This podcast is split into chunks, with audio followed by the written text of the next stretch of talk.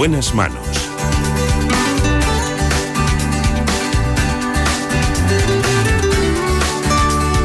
El programa de salud de Onda Cero. Dirige y presenta el doctor Bartolomé Beltrán.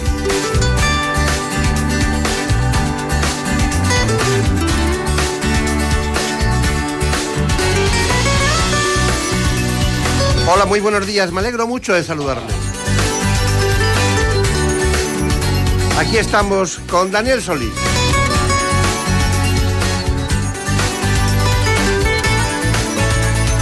El gran realizador de este espacio. Y como no, Marta López Llorente. En la producción. También como siempre, y buenos días para todos ustedes en esta mañana en la que afrontamos un espacio sumamente interesante. Como estamos en las horas de partos tempranos, vamos a hablar de ginecología.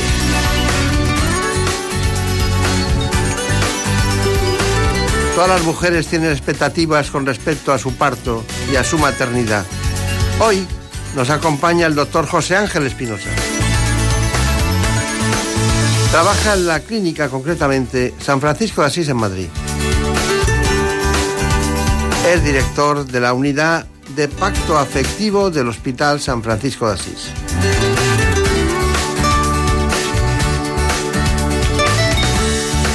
Él nos cuenta todo, pero antes les proponemos este informe. En España, la edad media de las mujeres que dan a luz por primera vez es de 30 años. Y a diferencia de los países en desarrollo, en nuestro país casi todas son atendidas por un profesional durante la gestación y el parto. Esta atención ha hecho que tanto la mortalidad materna como la neonatal hayan disminuido. Sin embargo, son muchas las mujeres que reclaman una atención menos medicalizada de su embarazo y su alumbramiento, aunque esto varía según el lugar. La cifra de cesáreas oscila entre un 15% en el País Vasco y el 30% de la comunidad valenciana. Además, las tasas son dispares entre centros públicos y privados. En la sanidad privada se realizan más partos instrumentales que en la pública y la tasa de cesáreas supera el 30%, cuando la Organización Mundial de la Salud recomienda no superar el 15%. Profesionales y mujeres demandan partos más humanizados y un menor uso de la tecnología. Estamos con el director de la unidad de parto afectivo de la Clínica San Francisco de Asís de Madrid. Se trata del doctor José Ángel Espinosa. Bueno, realmente es una redundancia porque yo no... ¿Hay algún parto que no sea afectivo? Mm. Por desgracia, no siempre se tiene en cuenta la afectividad en el momento del parto, que es un momento muy vulnerable para la mujer, durante el embarazo y durante el puerperio. Eh, hay ciertos hospitales en los que esto no se ha hecho de forma sistemática, de ahí vienen las corrientes contrarias del parto en domicilio precisamente porque el parto en hospital no ha sido demasiado afectivo, que digamos. Entonces, quiero darle esa vuelta de tuerca, atenderlo en un sitio con todas las garantías y todos los medios, pero mimando esa afectividad, lo que se llama calidad con calidez. Usted estuvo en la clínica, bueno, en el hospital concretamente San José, en Madrid, eh, estuvo cuatro años, quiero recordar, y luego ha estado en todas esas clínicas eh, desde el punto de vista privado que hay en Madrid, ¿no? Ha ido, ha sido itinerante el Camino, Belén, La Milagrosa, ¿no? Una serie de clínicas que en las que se atienden pues partos eh, periódicamente. Pero claro, para este tipo de partos hace falta que sea multidisciplinar, que se tenga en cuenta el objetivo de la mujer, su propia personalidad, lo que quiere, lo que busca, ¿no? Y eso es lo que diríamos hacer ustedes, ¿no? Efectivamente. Nosotros lo que hacemos es escuchar a cada mujer y conocer las expectativas que tiene, porque cada mujer tiene unas influencias sociales, culturales, familiares, laborales, que hacen que su manera de entender la maternidad y el parto sean muy diferentes de una a otra. Entonces, no, todas las maternidades van a aceptar algunas formas de entenderla. Entonces, nosotros queremos simplemente ofrecerles que queremos cubrir esas expectativas, queremos cumplirlas y desde el marco de una afectividad en el cual nunca se van a sentir ni maltratadas, ni tildadas de locas o de excesivamente conservadoras. Claro. He visto que, usted también ponía acento en la fisioterapia y en la osteopatía. ¿Por qué? Efectivamente, porque me parecen dos maneras no farmacológicas de tratar multitud de los problemas que le ocurren a una embarazada y ahora mm, mujer de parto y de posparto. ¿Por qué? Porque la fisiología hace que haya algunas adaptaciones fisiológicas que a veces se pasan de frenada, con lo cual hay que tratarlas de alguna manera. Y si lo haces de una forma eficaz y no farmacológica, pues mejor que mejor. ¿Cambia mucho el parto o el embarazo de una mujer normal, en el sentido de que tiene pareja, dentro de la normalidad que nos hemos dado sociológicamente, o las eh, mujeres que eh, son madres solteras? En este tipo de atención hay que poner más acento, menos acento, ¿cómo sí, es? porque son mujeres que van a venir con otro acompañante diferente al que sería la pareja. ¿eh? Entonces hay que mimar también esa relación especial que puede tener con la madre, con el padre, con algún hermano. Y hay que tratarles bien a los dos. En este caso no hay que verlo como un intruso que está metiéndose en el embarazo de esa mujer, sino también dejarle acceder al paritorio si la mujer lo quiere y sobre todo... Mm, siempre hay alguien que se erige en el más querido, en el más... Sí, sí, siempre necesita una persona de apoyo y yo creo que es conveniente además que en ese momento del parto tenga esa, esa persona de apoyo, eh, que le dé ese, ese, ese, apoyo sentimental, ese apoyo afectivo que también es, es muy necesario. Estamos claro. hablando de un momento en el que la mujer pues efectivamente se siente más desprotegida, más, más vulnerable, con más miedos. Y ¿Y cuál es la ventaja principal? Porque claro, ¿habrá, ¿hay algún estudio comparativo? Eh, con respecto a tener al, acompañante... Al parto normal, tradicional, en cualquier clínica en la que, bueno, se eligen, a lo mejor son ginecólogos diferentes los que van atendiendo el proceso del parto y cuando llega el momento se encuentran en una situación en la que, bueno, es nuevo, ¿no? Hay unas matronas diferentes. ¿Hay alguna diferencia entre este tipo de parto y el parto de las mujeres, no en el aspecto de instrumental, en el sí. aspecto que está, ahí están las indicaciones, sino en el aspecto afectivo. ¿No tiene alguna diferencia positiva sí. para ella o para el niño? La vivencia del parto es muchísimo mejor, eso redunda en una mejor maternidad, una mejor lactancia. Y luego además también hay estudios que lo relacionan con menor incidencia de parto instrumental, de episiotomías. Eso sí me lo creo, eso sí me lo creo. Muy bien, es un proceso educativo de nueve meses que hay que aprovechar para que sean las condiciones ideales, ¿no? Podríamos decir. Bueno, nosotros seguimos, como saben, con la monografía del espacio. El equipo del doctor Espinosa que ha puesto en marcha la primera unidad de estas características instaurada en un hospital en España, donde hace una evaluación de osteopatía puerperal en planta dentro de las siguientes 48 horas después del nacimiento del pequeño. Es el primer hospital de España con una completísima unidad de fisioterapia y osteopatía materno-infantil integrada en plantilla que trata múltiples desarreglos provenientes del embarazo, pero también del puerperio en la infancia sin utilización, como él ha matizado ya anteriormente, de fármacos. Bueno, a veces llamamos a los fármacos drogas, ¿no? Hemos visto que... ¿Cómo es posible que las mujeres embarazadas tomen drogas? Pues porque en determinados estratos socioculturales eh, algunas drogas están muy aceptadas y se les quita toda la importancia que puedan tener. Nos estamos refiriendo en nuestra sociedad a tabaco y alcohol. Entonces, el tabaco, no todas las embarazadas son capaces de dejarlo, incluso aunque les insistamos en los riesgos que tienen para el bebé, no solo durante el embarazo, sino a futuro. Y la verdad es que en mi entorno el alcohol es verdad que es menos... Eh, eh, tengo menos adictas al alcohol, tengo menos alcohólicas en consulta, pero sé que en otros estratos, otros hospitales, es, es más frecuente el problema y también el alcohol es eh, deleterio para, para, el bebé. ¿De cuántos partos estamos hablando al año? Al año, pues pongamos ahora mismo unos 600, semana, 600 o, por ahí. Unos 600. Sí. Una media de dos al día, ¿no? Más o menos. Por ahí. Para el tiempo que llevan ustedes eh, centrados con sí. esto, es, uh -huh. han crecido mucho, ¿no? Vamos en ello, sí. Bueno, en esta unidad me llama mucho la atención eh, algunas cuestiones, ¿no? Y es, por ejemplo, el, el, final del parto, el porcentaje del final. ¿Utilizan ustedes la ventosa? ¿Utilizan el forceps? ¿Utilizan qué tipo de anestesia hacen? La, el tipo de anestesia es la que demande la paciente. Eh, normalmente ponemos epidural eh, con la intensidad que la paciente demande. Lo ideal es poner una intensidad baja para que conserve la movilidad que permita facilitar esas posturas que hacen que el bebé descienda con más facilidad. Eh, con respecto al instrumental, pues tenemos todo. Tenemos forceps, espátulas, ventosa. Eh, la verdad es que nos gusta más la ventosa en cuanto a que es menos perjudicial para, para el suelo pélvico de la madre. A mí no me gustaba nada el forceps, nada, porque tiene muchos, muchos riesgos y una disciplina a veces que, hay que ir como piuma al vento, ¿no? Hay que ir con mucha suavidad, mientras que la ventosa, tirando no de frente, sino hacia abajo como corresponde, es más, más cómoda. Bueno, eh, bueno, ¿y qué me dice el ejercicio físico que usted defiende tanto en este tipo de, partos? Hombre, bueno, en la preparación al parto. Es muy importante que una mujer tenga una buena preparación al parto, no solo psicológica, que se hace en los cursos de preparación al parto a partir de semana 24, por ahí, sino que además hagan regularmente ejercicio, si es posible, aeróbico. nos han indicado antes natación, caminar. Eh, Mm, correr, elíptica, eh, yoga, pilates, todo eso es muy importante para que lleguen en una buena forma física al parto, porque el parto hay que trabajárselo. Es, eh, una mujer que se mueve y que tiene una buena elasticidad va a mejorar el pronóstico de ese parto a nivel de descenso de la cabeza y, buena posición del bebé. Claro, porque el suelo pélvico es un, es un elemento a tener en cuenta, esa cantidad de músculos que se mueven para poder llevar a cabo el parto a buen término. Bueno, tenemos un reportaje de la unidad que usted dirige en la, en la clínica San Francisco de Asís.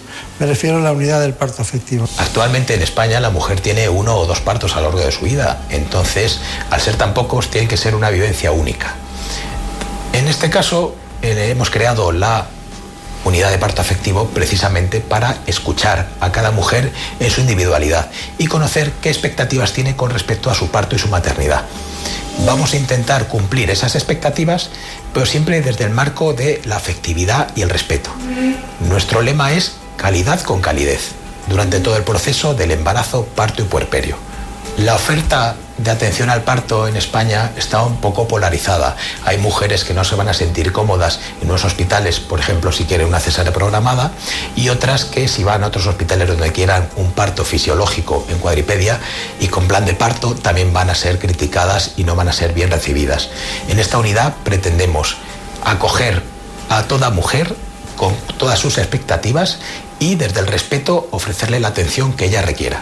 El parto mínimamente intervenido es una manera de entender el parto como un proceso fisiológico, un proceso que la naturaleza va a ser capaz de llevarlo sin ningún problema y simplemente hay que estar vigilantes, al lado de la paciente, no encima, al lado simplemente vigilando, pues si hay alguna situación de emergencia, poder solucionarla sin ningún problema para la integridad del bebé y de la madre.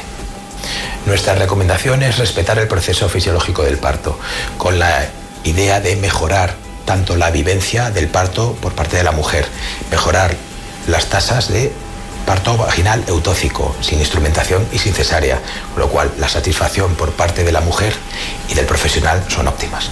Bueno, es muy curioso, dice, pero aquí lo importante después es la recuperación posparto, ¿no? Sí. Porque ustedes hablan de fisioterapia del suelo pélvico, ¿no? Que, que consiste precisamente en una serie de elementos fundamentales para que se vuelva eh, lo que llamamos la restitución a integrum, ¿no? que las cosas vuelvan a funcionar. Eso, eh, algunas se dejan, ¿no? y otras no. Algunas se dejan guiar y otras no, ¿no? Sí, nosotros en el equipo también tenemos una fisioterapeuta de suelo pélvico, precisamente para tratarlas en el posparto, pero es verdad que algunas mujeres no terminan, o por falta de disciplina, o, por falta de información, o de creerse que el suelo pélvico es importante, no lo terminan haciendo. Y la verdad es que es una recomendación encarecida, porque el suelo pélvico sufre mucho durante el parto y siempre es necesario el darle una puesta a punto. Usted se acuerda de la trompetilla esa que utilizábamos para escuchar, ¿no? Luego vino Littman, el, el, fonendo este, que es un Littman, es una L, no confundir con Walter Lippmann, que es un periodista americano que ganó dos Pulitzer, o sea, no hay que confundirlo con él, pero Lippmann es el mejor estetoscopio que hay en el mercado y se puede decir, porque usted tendrá uno, ¿no? Sí, efectivamente. Todos tenemos uno. Pero eso ya mm, parece que lo usamos menos. Sí, efectivamente. En nuestra especialidad, por ejemplo, prácticamente no lo usamos. Claro. Bueno, es una lástima, ¿no? Porque agudizaba mucho el oído, ¿no? Sí. Y ayudaba mucho a distinguir las cosas. Cuando todo es tecnología, se funde, se funde un plomo y no, no puede Efectivamente. bueno, es así. Bueno, pero también la osteopatía. ¿En qué consiste la osteopatía en el embarazo y el posparto? La osteopatía es una técnica que lo que hace es evaluar las posibles desviaciones de la normalidad de estructuras musculoesqueléticas y articulares. Entonces lo que pretende es normalizar esas desviaciones de la normalidad. En el embarazo, además, simplemente por el aumento de la tripa, la espalda va a adquirir unas posiciones que no tenía antes. Una hiperlordosis claro. lumbar, ¿no? Eh, Luego, además, la, todo lo que es la pelvis también bascula, con lo cual presiona nervios, presiona eh, ligamentos. Y a nivel visceral también se nota que pues hay ciertas tensiones que aumentan durante el embarazo por toda esa colocación de diferente de las vísceras, tienen que colocar por donde pueden las pobres. ¿no? Claro. Entonces, la osteopatía ayuda a normalizar y a liberar y disminuir esas presiones, esas tensiones fisiológicas y la verdad es que los resultados son excelentes y algo que es totalmente no farmacológico. Ni radiológico, ni radiofrecuencia, es completamente manual. Claro. Pues usted tiene un osteópata, Raúl Goldman, en su, en su clínica, Sí. ¿no? En su equipo. Una de las características principales de esta unidad materno-infantil es que cuenta en plantilla con un equipo multidisciplinar donde hay fisioterapeutas, osteópatas y psicólogos brindando una atención integral tanto a la mamá como al bebé. Durante el embarazo, debido al peso, el cambio de volumen y forma que sufre la embarazada, a veces existen disfunciones articulares, mecánicas, pueden ser incluso viscerales, que son precisamente las que nosotros tratamos con fisioterapia y osteopatía. Son muy típicas las lumbalgias, las ciáticas, las migrañas, eh, náuseas, reflujo, neuralgias intercostales, tendinitis de Kerbein. Es que son, mm, puede ser cualquier tipo de disfunción que tenga que ver con el cambio de volumen y forma. Este es el primer hospital de España donde se realiza una evaluación de posparto tanto a la puérpera como al bebé nada más nacer. Es decir, se hace una evaluación general de la mujer con osteopatía y una evaluación general al bebé con osteopatía. A la mujer se ve si va restableciéndose todas las curvaturas fisiológicas vertebrales, si se va restableciendo a nivel de todos sus órganos vitales, si existe alguna restricción que se haya podido generar en el embarazo, que ya le venía de antes y que eso le pudiera provocar algún tipo de mm, dificultad en su recuperación en el, en el puerperio. Y en el bebé, súper importante ver diferentes aspectos fundamentales como es la alineación de los huesos del cráneo, ver cómo está el estado de fontanelas y si los impulsos rítmicos que se producen a nivel del cerebro y la médula son normales. Aunque el pijama de Raúl Goldman, el osteópata, llama la atención, pues es un pijama, ¿no? Pero llama más la atención todavía el grado de el eslogan, ¿no? De la calidad y calidez con la que trata a los niños y a las madres, ¿no? Que es mm, eso hace falta devoción, ¿no? Y hace Sí. falta dedicación, ¿no? No todo el mundo la tiene, ¿no? Porque no es un trabajo cualquiera, no es un trabajo cualquiera.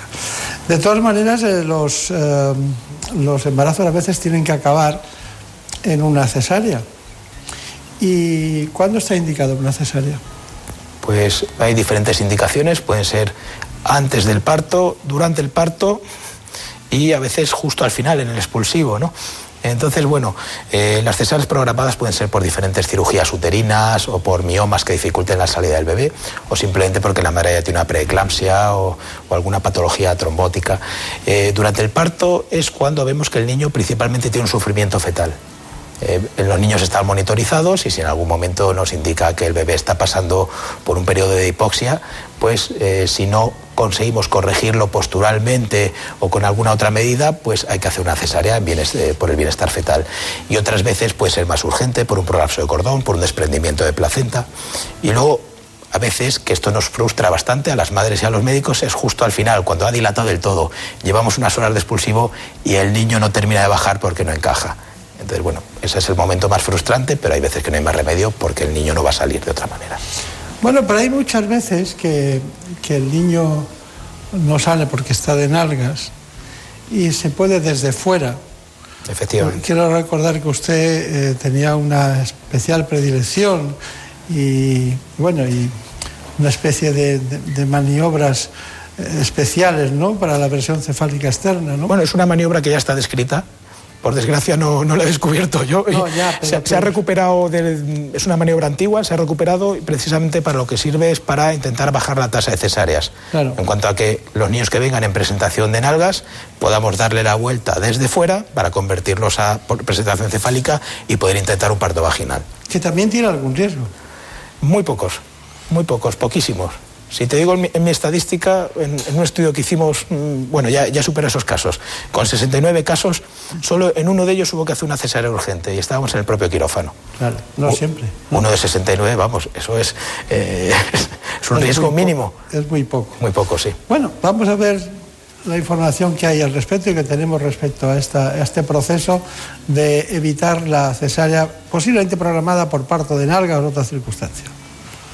La versión cefálica externa es una maniobra en la que con una manipulación externa conseguimos revertir los niños que vienen de nalgas, los ponemos de cabeza y así conseguimos que puedan parir por vía vaginal.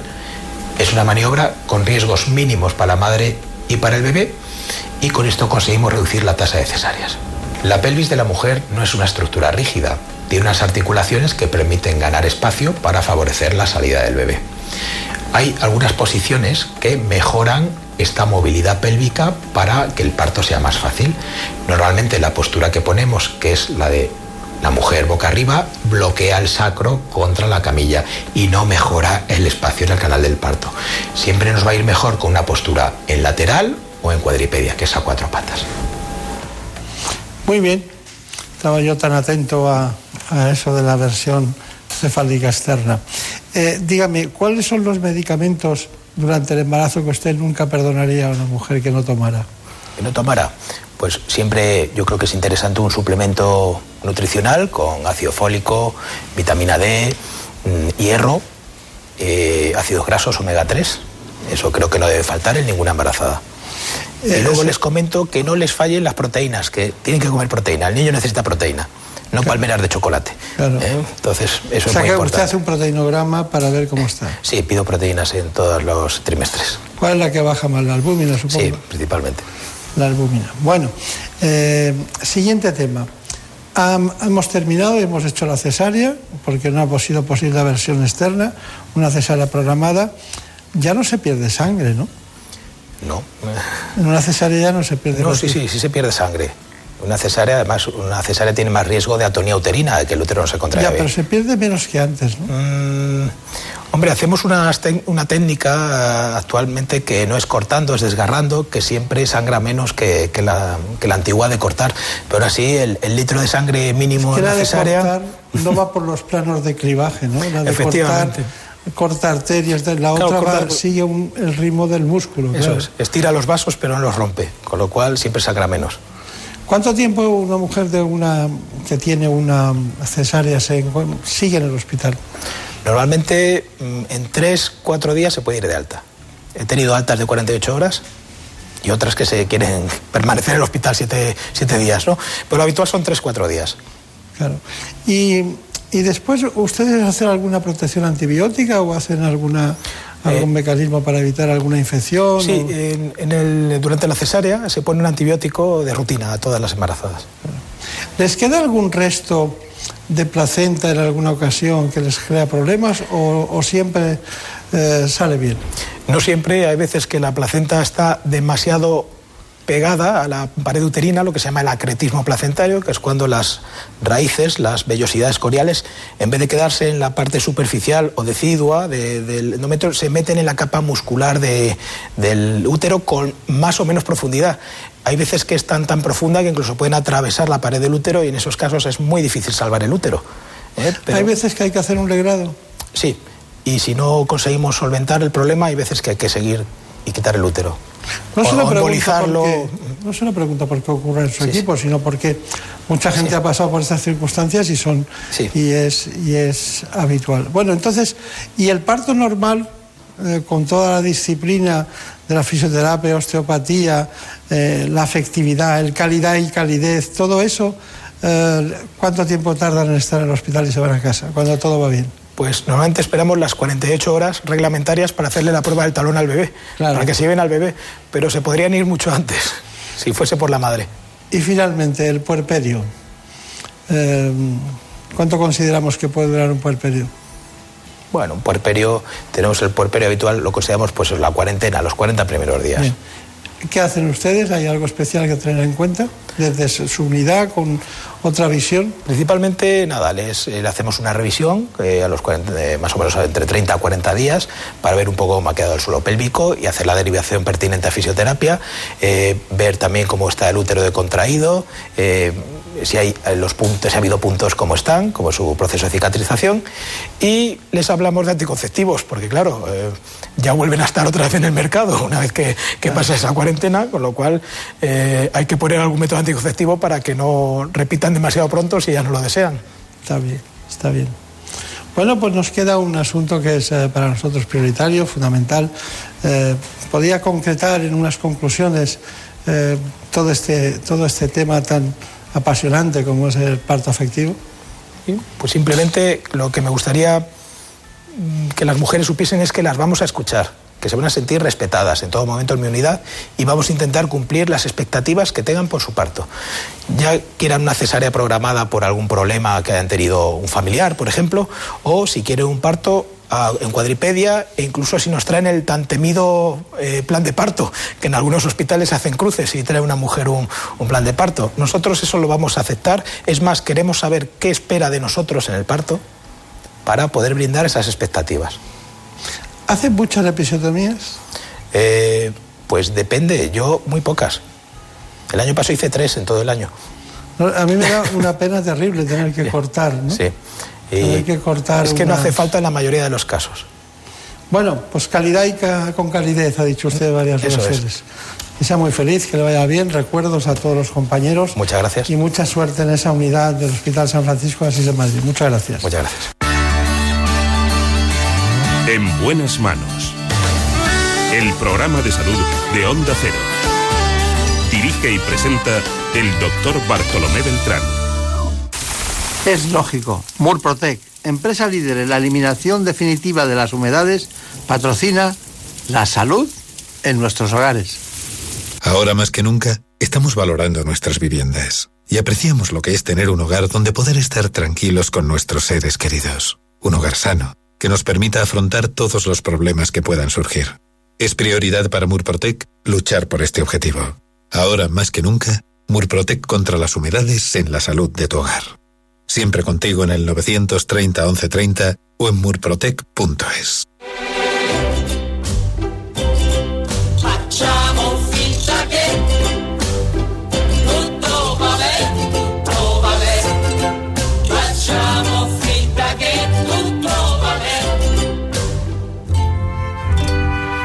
Soy Carlos Alsina y quiero agradecerte que estés compartiendo tu día a día con nosotros. Buenos días, soy médico. Os quiero agradecer la compañía que me hacéis por las mañanas de camino al hospital. Soy profesor de un instituto y nunca pensé que pudiera echar a mis alumnos de primero de la ESO tanto de menos. Hola, señor Carlos, estoy aquí en casa pintando con la pelota aquí adentro de hinchable a jugar con mi padre. Mi hija está a punto de hacer 19 meses y está en esa fase en que es un bicho, en que no se para, en que para ella todo es un juego.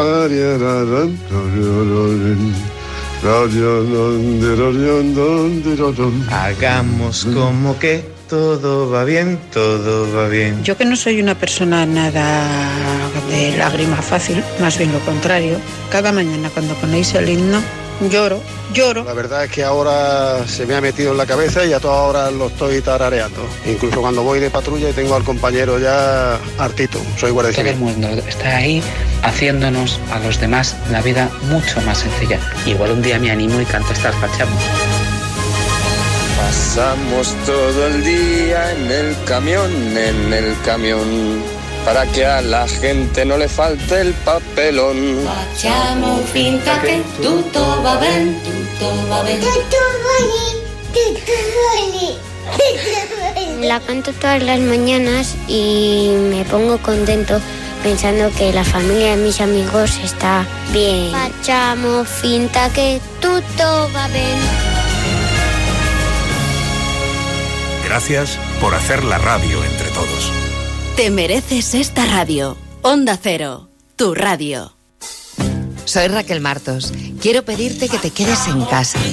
Entre todos podemos parar el contagio podemos conseguir que esta situación pase lo antes posible, por responsabilidad, por ti y por el resto. Implícate y quédate en casa. Onda Cero te mantendrá informado permanentemente y también entretenido, que van a ser muchas horas. Pero tú, quédate en casa. Paremos el contagio. Quédate en casa. Onda Cero, tu radio. En buenas manos. El programa de salud de Onda Cero. Dirige y presenta el doctor Bartolomé Beltrán. Pude decir que no eras lo que yo buscaba que tú solamente me gustabas para pasar el rato y nada más. Pude, pero a mí no me gustan las mentiras y preferí decir que te quería, aunque ahora entiendo que debí callar. Pude tomarte solamente como hice ilusiones con tus besos y ahora solo me toca aceptar que pude haber sido más maduro, ser más inteligente para darme cuenta a tiempo que tú no ibas a quererme y saber que tú conmigo te querías divertir. O pude haber escondido mis cartas o tal vez solo mentirte. Hemos pasado ya del parto y vamos a los más pequeños. Les propongo hablar de alimentación infantil. Lo hacemos con el doctor Jorge Martínez Pérez, es del Servicio Universitario del Niño Jesús.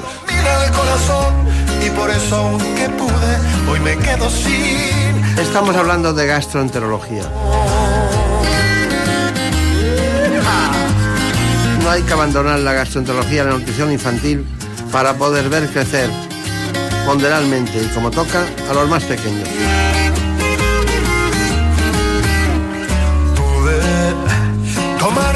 Así que vamos a oír este informe y después seguimos hablando con el doctor Jorge Martínez. Las necesidades nutricionales de los niños durante el crecimiento están en continuo cambio.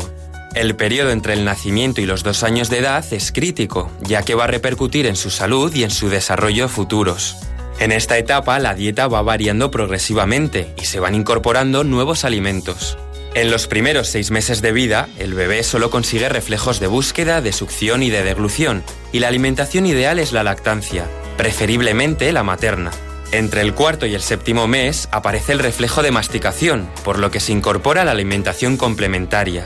A partir de los siete meses y hasta el año, el biberón es sustituido por las manos, la cuchara y el tenedor, y se pueden ir añadiendo alimentos para morder y masticar, y además, gracias a sus habilidades motoras, son capaces de autoalimentarse. Del año a los dos años consiguen una estabilidad mandibular y es entonces cuando consolidan su gusto al probar nuevos sabores y texturas. Eso sí, estas etapas pueden variar en cada niño, dependiendo de su evolución. Hoy les hablamos de pediatría con el doctor Jorge Martínez, pediatra de un gran hospital en este ámbito de la pediatría, el Hospital Niño Jesús de Madrid. Él intentará resolvernos muchas dudas acerca de la salud de los más pequeños.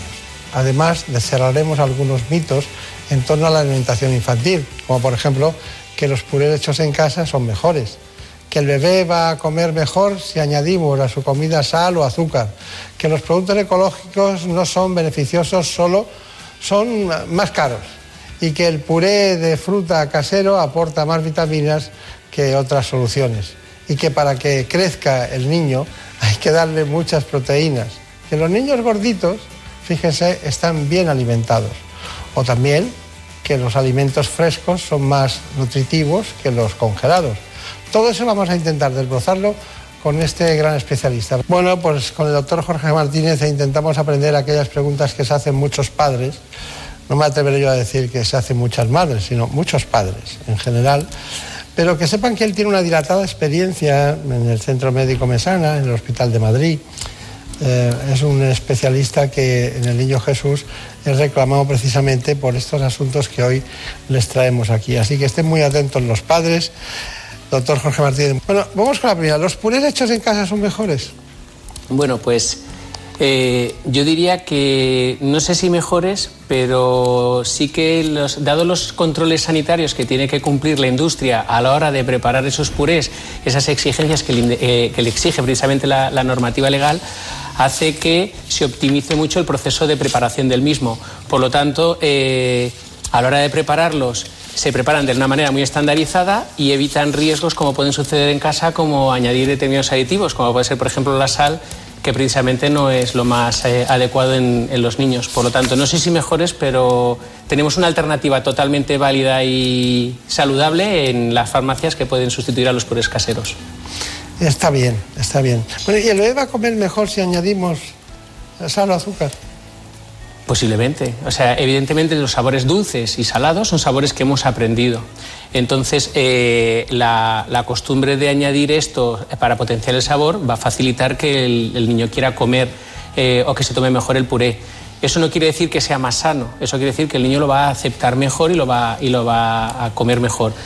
Pero insisto, el, el añadir sal y azúcar, precisamente en, en una sociedad eh, actual como la que tenemos eh, altas tasas de obesidad o altas tasas de hipertensión en edades más eh, avanzadas de la vida, pues es una recomendación que no debemos hacer nunca los, los, pediatras y de hecho no lo hacemos. O sea que se debería proscribir el tener saleros encima de las mesas de los, de los domicilios. Claro, o sea que eso es un falso mito. Eso es un falso mito. Por tanto, vamos con otro. Como he anunciado antes, los mitos, digo, los productos ecológicos no son beneficiosos, son solo más caros. El, la raíz orgánico, bioecológico, tiene que ver con el, afán o el respeto por la, los ciclos biológicos de producción de los, productos, de, la naturaleza. En una sociedad industrializada en la cual queremos eh, optimizar mucho mejor la producción, pues tendemos a utilizar determinados eh, fertilizantes o tratamientos en la tierra para, conseguir eh, más cantidad o una aceleración en la producción pero realmente el, el, producto en sí es el mismo. O sea, simplemente es más un, una cuestión ética y moral con respecto al medio ambiente que realmente para, para que sea más nutritivo, que sea más claro, saludable. Claro. El puré de fruta, el casero, ¿aporta más vitaminas? Eh, depende.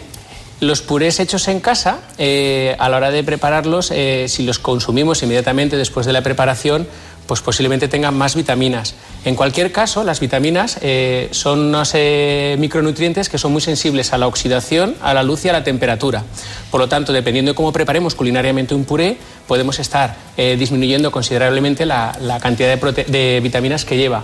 De hecho, la industria lo que hace es añadir exceso de, de ese tipo de vitaminas para que cuando sea consumido el, el producto lleguen los, eh, las necesidades que se supone que tiene que tener y satisfacer el, el puré. Por lo tanto, o sea, el, depende del momento en que se consuma el puré, puede tener más o menos vitaminas que el de la farmacia. Claro.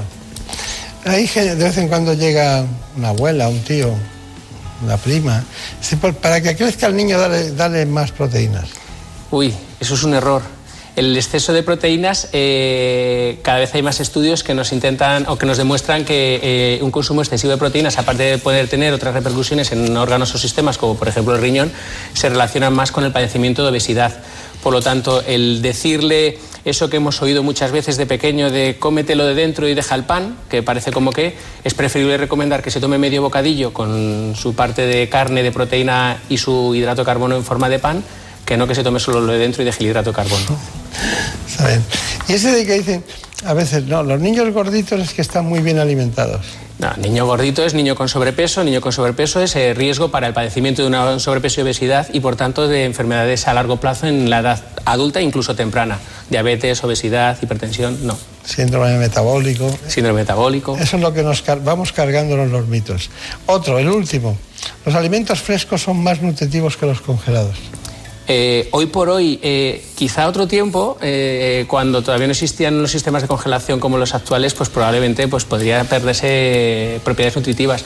Pero hoy por hoy, en el que tenemos congeladores eh, que nos permiten preservar y conservar los alimentos, manteniendo todas sus propiedades, micronutrientes y demás, yo considero que, al contrario, ahorraríamos mucho dinero y no, mal, y no digamos, mal utilizaríamos o, o, tiraríamos más comida de la innecesaria a la basura si utilizáramos mucho mejor o más el congelador. Y esta la pongo yo. ¿El amor de los padres eh, influye en el desarrollo estatoponteral? Eh, influye. O sea, es difícil establecer qué, qué porcentaje de la talla nuestra depende del, del vínculo, del apego y, del, y de la relación materno-filial o paterno-filial, es decir, la filioparental. Pero sí que existe y está descrito en los libros que una de las posibles causas de fallo de medro, de fallo de crecimiento, puede ser la deprivación emocional. Tela. Curioso eso, ¿no? Es mejor, eh, o sea, es mejor el amor que, el, que, que la hormona del crecimiento, ¿no? Mm, Por lo menos eh, aseguremos que tenemos amor antes de poner hormona de crecimiento. Bueno, pues este sería, esto va, va a ser una noticia en, en todos los lados, nos vamos a encargar nosotros. Seguimos con el objetivo de este espacio, la alimentación infantil. Una patología que puede llevarnos a distintos trastornos, porque, bueno, no es una enfermedad, pero trastorna mucho cuestiones que en el futuro pueden dañar el estado fisiológico de los más pequeños. Tenemos cantidad de preguntas, doctor Jorge Martínez, usted las puede responder a todas, pero hay un tema de los percentiles, ¿no? que ahora no explica usted en qué consiste, eh, pero eh, cuando se trata del crecimiento de los niños, ¿a qué nos referimos cuando hablamos de percentiles? Los percentiles es el modo que tenemos de expresar en relación a la población eh, de referencia, en este caso, eh, si utilizamos percentiles de población española o si utilizamos los de la OMS eh, que se han estandarizado para que valgan para toda la población mundial, es la- el porcentaje de niños respecto a esa población diana y sexo, o sea, el niño o la niña, para su edad, cuántos eh, le quedan, digamos, por detrás. Un percentil 60 quiere decir que el 60% de los niños o niñas de esa misma edad pesarían o medirían, dependiendo de la variable antropométrica que estemos eh, valorando, menos que nuestro niño. Está bien, está bien. Ya lo he dicho antes, pero eh, estamos asistiendo a una epidemia de obesidad infantil. Eh, ¿La causa principal cuál es? No sé si se puede hablar de una causa eh, como tal, o yo diría que son muchas causas y todas tienen que ver con hábitos. Hábitos eh, que tienen que ver con la alimentación. Disponemos de muchísimos más alimentos, alimentos eh, no tan saludables como pudiéramos tener generaciones atrás y más mm, parecidos a lo que se llama la, o que siempre se ha denominado la dieta mediterránea y hábitos de la sociedad avanza hacia menor ejercicio para todo, o sea, desde no tenernos que levantar a encender y apagar la televisión porque disponemos de un mando, a disponer de consolas, videoconsolas y demás, que hacen que nuestros eh, niños y nosotros nos movamos cada vez menos y gastemos menos eh, energía eh, haciendo ejercicio. Claro. ¿Y cuál debe ser la proporción, perdónenme, pero más o menos, para que de hidratos, hidratos grasas, hidratos de carbono, grasas, proteínas, sobre todo en esa edad, la infantil? Porque Eh, claro, hay una cosa, que es que se pierde mucho la sociedad porque las personas eh, hacen gastronomía, no hacen nutrición. Entonces, claro, es muy difícil que la gastronomía, para que un plato siente bien, tenga las proporciones adecuadas, porque eso es muy difícil de medir. Entonces acabamos haciendo gastronomía, comemos, pero nadie dice, no, ahora hay que ponerle 100... Claro, entonces, ¿cómo se conjuga eso? Eh, si nos vamos a, del total de, gasto, de, aporte energético, en porcentaje, el 55, 50-55, la mitad de nuestro plato debería ir en forma de hidrato de carbono. Tan solo un 15, que viene a ser una, una sexta parte de nuestro, de nuestro plato, debería ser proteína y el 30% en forma de grasa.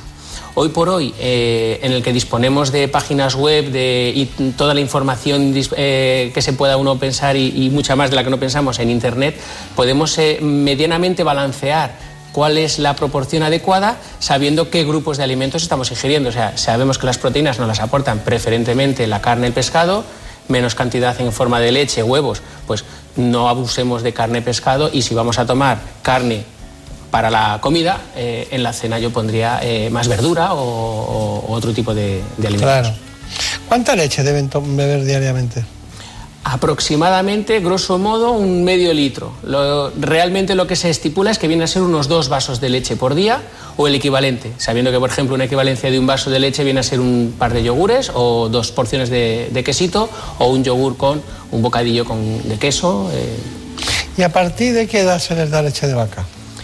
Si hablamos de función fisiológica, desde cuándo lo tolera el niño, se considera que a partir de los 12 meses un niño puede tolerar perfectamente la leche de vaca, es decir, podríamos eh, incorporarla a su alimentación habitual. ¿Qué sucede? Las leches infantiles están adaptadas para que la carga proteica que veíamos que puede estar en relación con, con la obesidad sea menor. Por lo tanto, entre el año y los 3-4 años, una opción perfectamente válida y posiblemente más saludable sea el ingerir leches, eh, leches de fórmula, de, bien de las de tipo 2 o de crecimiento, que encima están fortificadas con micronutrientes, vitaminas y, otros eh, microelementos como el hierro, para no sobrecargar en proteína, que la leche de vaca aporta hasta cuatro veces más de proteína que la, que la leche de fórmula. Está bien, está bien. Bueno, eh, se ha demostrado que la introducción precoz o tardía de algunos alimentos provoca intolerancias o algún problema. ¿Qué me puede decir de eso? Está demostrado que por debajo de los cuatro meses eh, una exposición precoz a determinados alimentos eh, puede favorecer la, alergia. Por lo tanto, eh, correr mucho ya está demostrado sí que puede ser perjudicial. En base a eso, se determinó, pues vamos, vamos a retrasar un poquito más la introducción de los alimentos para ver si conseguimos disminuir la incidencia, la, frecuencia de las, de las, alergias. Uno se ha demostrado que retrasar la introducción de los alimentos eh, favorezca el que desaparezca o que tenga menor incidencia. Por lo tanto, en aquellos pacientes especiales de riesgo y bajo supervisión médica, lo que se está intentando es adelantar en la ventana esa a partir de los cuatro meses, de las 16, 17 semanas, determinados alimentos para favorecer que se toleren antes. Claro. Eh, a nosotros nos presentó su currículum Elena Fernández Puyol, que ha estado pendiente de este tema, ¿no? porque está muy pendiente de los más pequeños en los últimos tiempos, sin menoscabo de que no se dedique a todas las cosas que hacemos en, en este espacio, ha preparado este informe sobre alergias alimentarias. Algunos alimentos pueden provocar reacciones adversas en el organismo de ciertas personas, como alergias o intolerancias. En la alergia interviene el sistema inmune frente a un alérgeno de naturaleza proteica. Esto produce reacciones en el organismo que en los casos más graves pueden dar lugar a una anafilaxia, una reacción que puede poner en peligro la vida del paciente y que requiere tratamiento inmediato. Las alergias más comunes son a la leche de vaca, al huevo y al trigo, pero las reacciones más graves las dan los cacahuetes, las nueces y los mariscos. Por otra parte, en la intolerancia alimentaria no interviene el sistema inmunológico del cuerpo. Simplemente el organismo no puede asimilar correctamente un alimento o uno de sus componentes. Las más frecuentes son al gluten, a la lactosa y a la fructosa. Y los síntomas más habituales son el dolor abdominal, hinchazón, gases o diarrea. Sin embargo, ante estos signos vagos, algunos pacientes por desconocimiento demoran su visita al especialista, una situación que provoca que se tarde demasiado tiempo en recibir un diagnóstico preciso. Bueno, está bien, muy bien preparado se ha dicho prácticamente todo, pero ¿por qué han aumentado los niños intolerantes o con eh, distintas alergias al gluten o a la lactosa? Mm, si bien es cierto que se han aumentado las alergias en general a alimentos, la alergia al gluten no creo realmente que, se haya, que esté aumentando la, frecuencia, la prevalencia, simplemente se piensa más en ella, se estudia, se investiga a ver si puede ser y se diagnostica más. Por lo tanto, uno no, se diagnostica en lo que no se piensa, entonces en la alergia o la intolerancia al gluten, la enfermedad celíaca, se piensa y se diagnostica más, pero no está aumentando la frecuencia, que se estima por término medio entre el 0,3 y el 1% de la población en países eh, occidentales. Y respecto a la de la intolerancia a la lactosa, eh, a nivel sanitario, la, sensación que tenemos es que no aumenta, no, demostramos, no, no podemos confirmar mediante estudios clínicos ese diagnóstico de intolerancia a la lactosa, aunque claro está que el consumo de productos cada vez con menor contenido de lactosa, no sé si debido al bombardeo eh, de marketing de, las, eh, de los medios de comunicación, sí que se sigue incrementando el consumo cada vez más de los, de los productos sin lactosa. Bueno, ¿cómo se puede saber, cómo pueden saber los padres si un, hijo tiene alergia alimentaria, salían una serie de trastornos que te indicaban que había una intolerancia, pero estamos hablando de alergia alimentaria. En ese caso, ¿cómo, qué, es lo que intuye usted cuando en la historia clínica o lo que le cuentan los padres? ¿Cómo lo ve eso?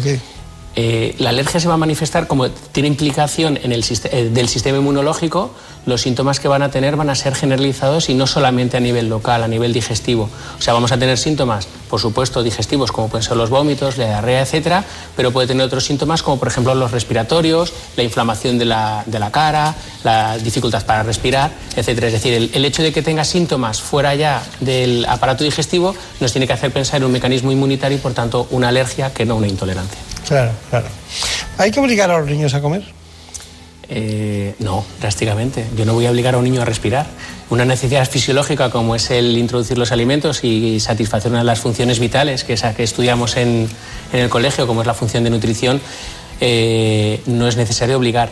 Yo lo que estaría es pendiente de por qué mi niño está adquiriendo un hábito con respecto a la alimentación que no es del todo correcto, o sea, por qué está rechazando, descartar causas e intentar eh, hacer que el proceso de la alimentación sea fisiológico, natural y, y hasta cierto punto sí puede ser incluso hasta divertido, porque es un momento del día muy bonito para, para pasar en familia incluso. Claro.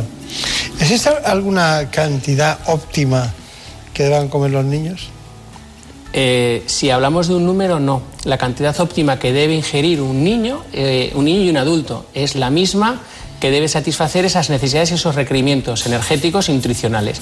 Por lo tanto, si yo soy capaz durante el periodo de crecimiento, durante la infancia, de determinar el peso, la talla, veo que el niño crece bien, que se mantiene activo, que, es capaz de mantener un estado de salud bueno, no, se enferma, considero que a lo mejor dos niños que uno come mucho más que el otro y los dos van ganando en su curva de peso el peso adecuadamente, pues uno necesitará más nutrientes y su cantidad óptima de energía es mayor que la del contrario. En su consulta, bueno, llegará mucha gente, eh, padres con los niños y bueno, eh, ¿Cuáles son las patologías más frecuentes al final que usted, que usted ve?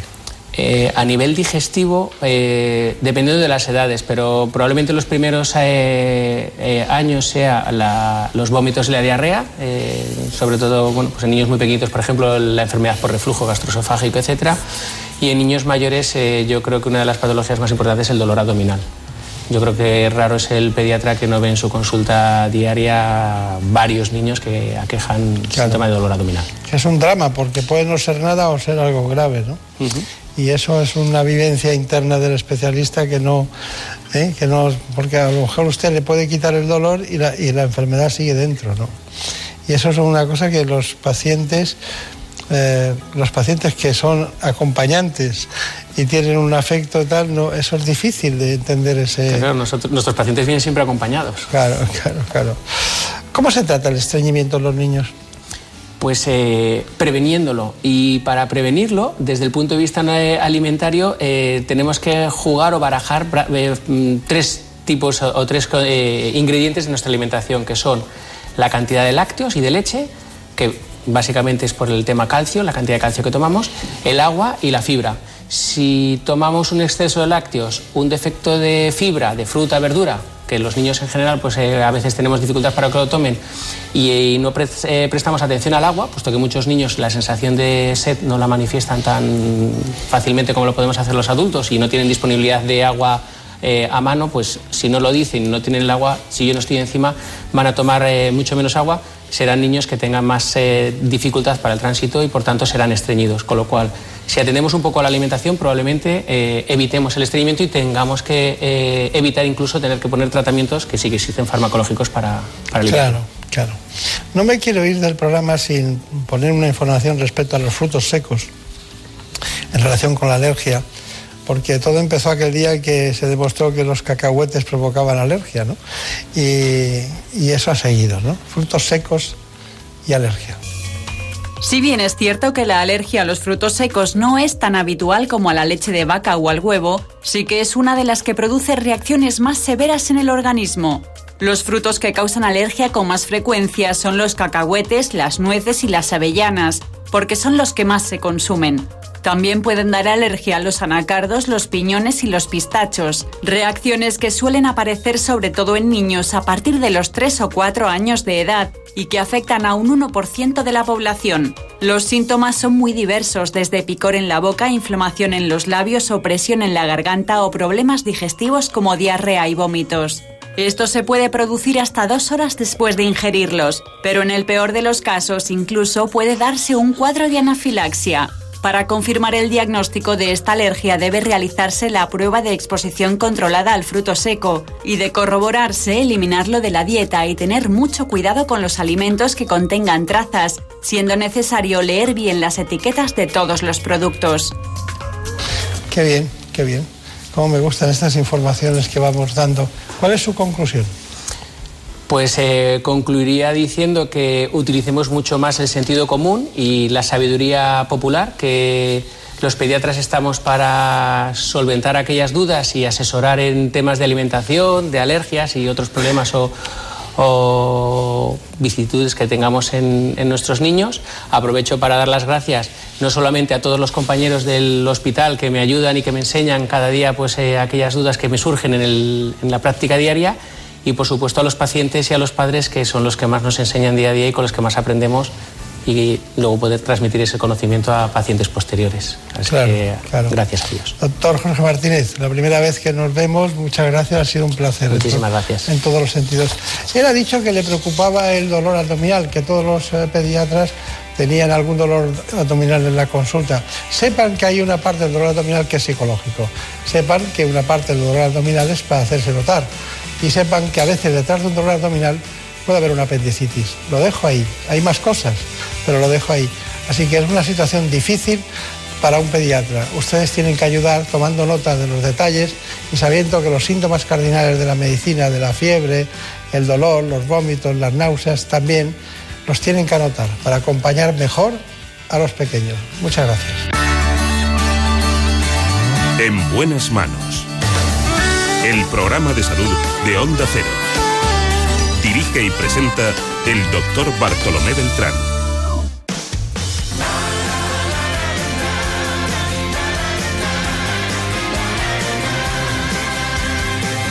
Could you be a teenage idol?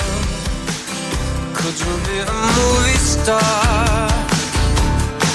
When I turn on my TV, will you smile So you want to be a rock star with blue-eyed bunnies in your bed? Mm. Well, remember when you're rich that you sold yourself for this. You'll be famous cause you're dead. So don't go higher for desire.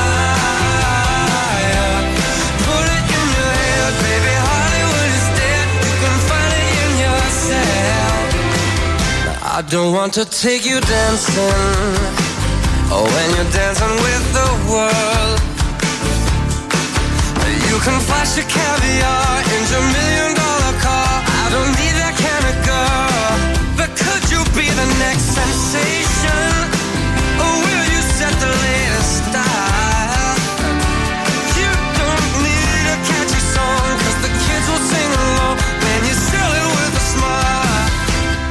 don't go higher for desire.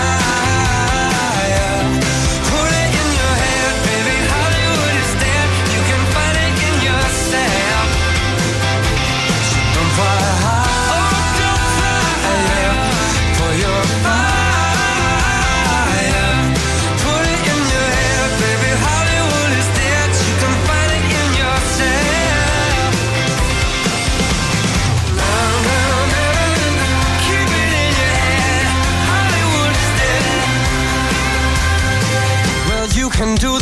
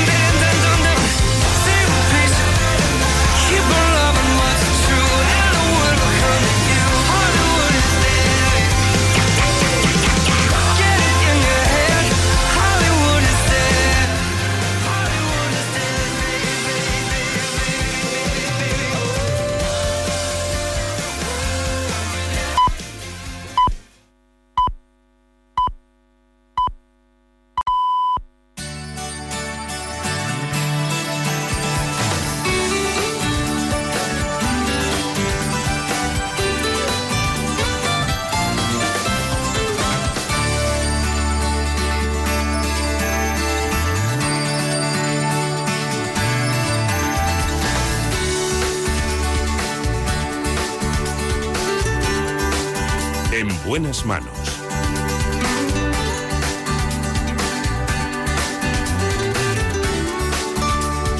El programa de salud de Onda Cero.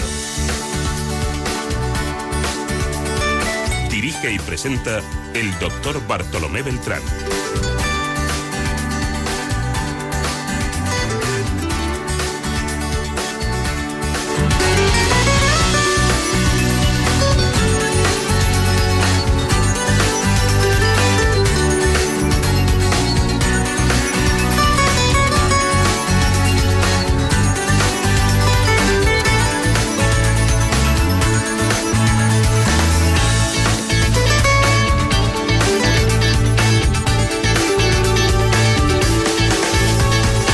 Una oferta muy especial.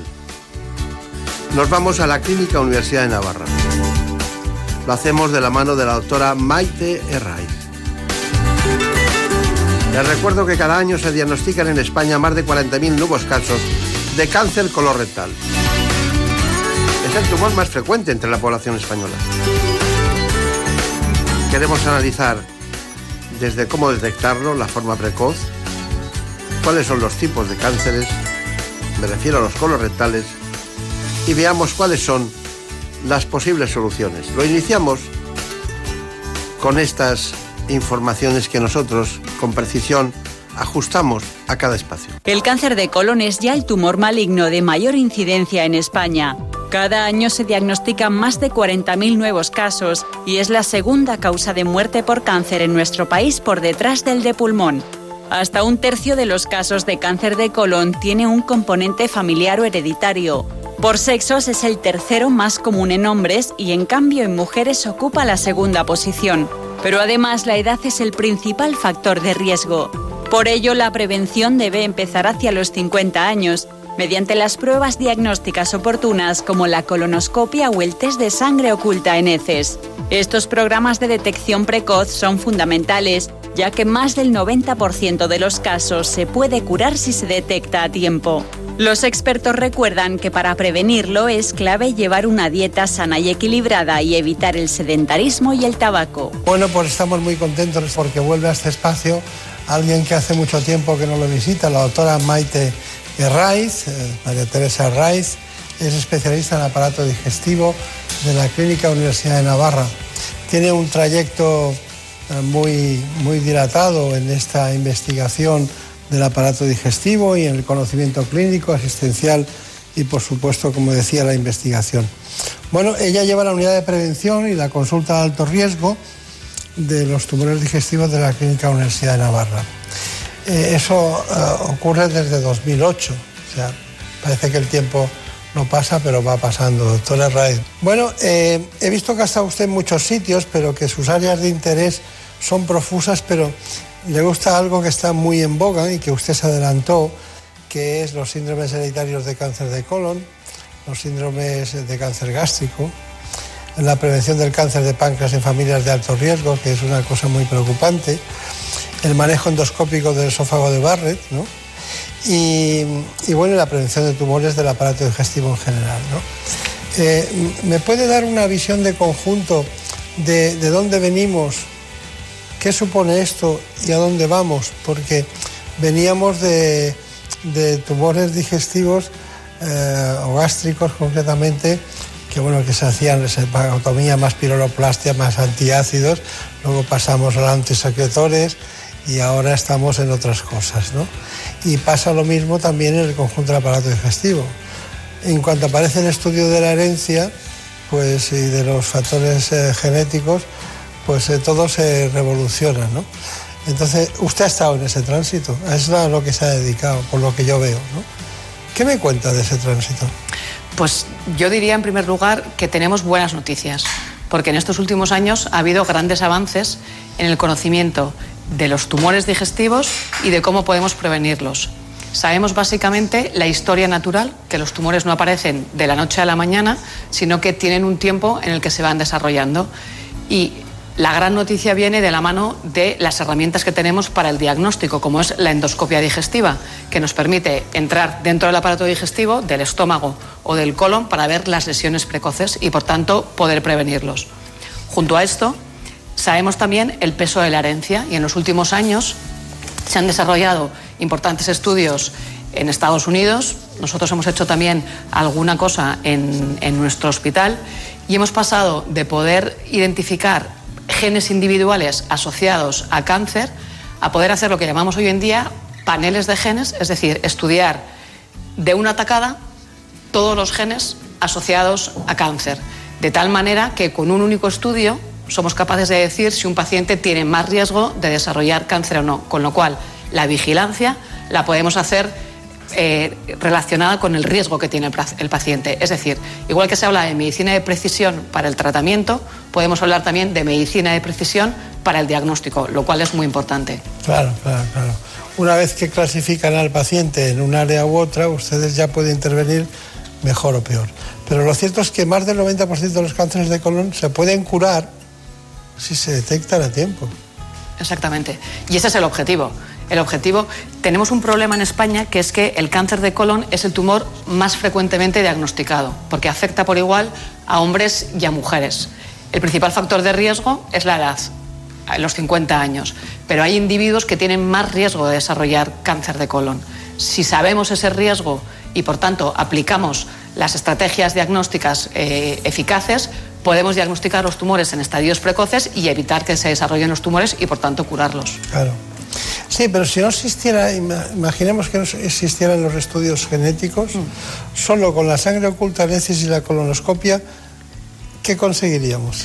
Bueno, este es un tema que es importante y que tiene que quedar bien claro. La mayoría de los tumores de colon son esporádicos. Se deben básicamente a factores de estilo, fa- factores ambientales, dieta, falta de ejercicio, etcétera. Por tanto, un mensaje muy importante es que a partir de los 50 años hay que realizarse el test de sangre oculta en heces para saber si uno pierde sangre o no y hacerse entonces la colonoscopia. El cáncer hereditario es muy relevante por lo que supone para la familia, pero es verdad que es una pequeña proporción de todos los tumores que diagnosticamos. Así que el mensaje para la población es que a partir de los 50 años hay que hacerse test de sangre oculta en heces y si sale positivo, en ese caso realizarse la colonoscopia. Claro, claro, claro. ¿En qué se asemeja el cáncer de mama y el cáncer de colon? Bueno, pues los dos son tumores muy frecuentes. El cáncer de colon hemos dicho que es el más frecuente en España. En las mujeres, si solo consideramos las mujeres, el más frecuente es el tumor de es el cáncer de mama. En ambos casos, en la mayoría, son esporádicos, pero en los dos un pequeño porcentaje tiene antecedentes familiares. Por tanto, es muy importante que en aquellas familias en las que está presente el cáncer de colon o el cáncer de mama, se hagan los estudios oportunos dirigidos para saber si uno tiene más riesgo o no de desarrollar esos tumores y adelantarse con estrategias de vigilancia específicas para el riesgo. Vendría a ser como pasar una ITV específica al riesgo que uno tiene. Claro, claro. ¿Y qué hizo usted en el Massachusetts General Hospital en, en la Universidad de Harvard? ¿Qué hizo allí?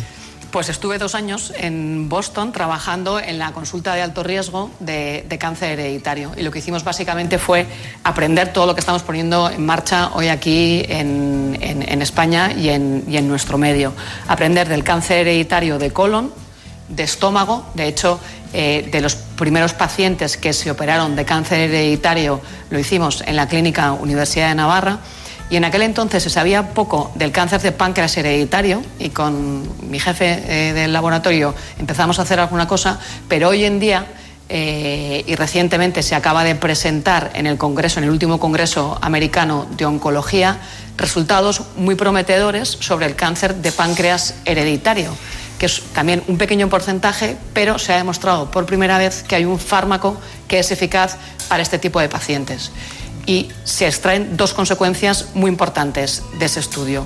Uno, que el, y esto forma parte ya de las guías clínicas, que en todos los pacientes diagnosticados de cáncer de páncreas estaría indicado ver si es o no hereditario para ver si se pueden beneficiar de tratamientos específicos. Claro.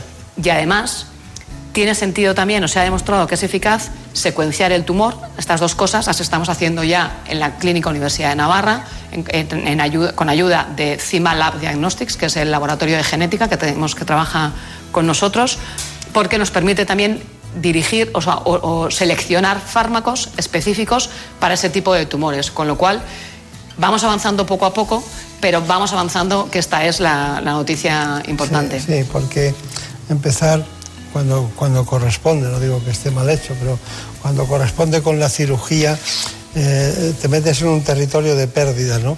Cuando vas con la precisión, te metes en un territorio de, de ganar, ¿no? Claramente, De- de- o sea, lo, lo importante es conocer la situación al inicio del diagnóstico de la enfermedad, ¿no? hacer un mapa de dónde estamos y a partir de ahí saber eh, en qué dirección tenemos que, que seguir y qué fármacos o qué tratamientos hay que aplicar. Mucha gente que no le ha ido bien en su vida con cáncer de páncreas hoy saldrían adelante de esa manera. ¿no? Bueno, es muy interesante para mí el, el cáncer de colon, hablaremos de muchas cosas, pero hay un componente familiar que ya hemos detectado. Yo soy amigo de Lynch, me cae muy bien Lynch, ¿no? Eh, Era el internista americano, ¿no? Que en un momento determinado descubrió ese trastorno genético eh, de herencia autosómica y dominante, ¿no? Y, y hablaba él de dos tipos de cánceres, ¿no? El tipo 1 y el tipo 2. Unos que desbordaban el ámbito local y otros que se quedaban ahí, creo recordar esa situación. Fue en 1966, ha llovido mucho, ¿no? ¿Qué, qué cánceres, eh, cuando le dicen a alguien, ¿tiene usted un síndrome de Lynch? ¿O tiene, eh, hay algún otro síndrome? Uno, con el adeno- el- uno me parece que es eh, la poliposis adenomatosa, ¿no? Familiar. Que- familiar. Eh, eso, cuando se, se dice eso, ustedes ya se ponen, levantan las orejas, ¿no? Se ponen más atentos, ¿no? ¿Es así? Nos ponemos más atentos y por una parte diría que también nos ponemos más contentos en el sentido de que sabemos muy bien cuál es la guía que tenemos que seguir entonces con esos pacientes. La ventaja de poder identificar bien los síndromes es que existen a lo largo de los últimos años se han desarrollado unas guías clínicas donde conocemos bastante bien la historia natural de estas enfermedades y por tanto tenemos bastante seguridad a la hora de decir a los pacientes qué, revisiones tienen que hacerse, qué tratamientos tienen que hacerse.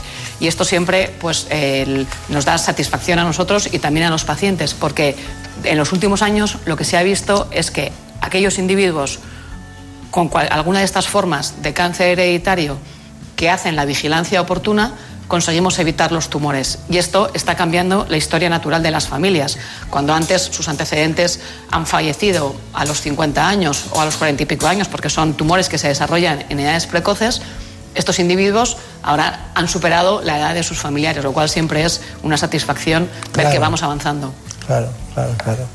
Él estaba en Crayston, en la Universidad eh, de Crayston, ¿no?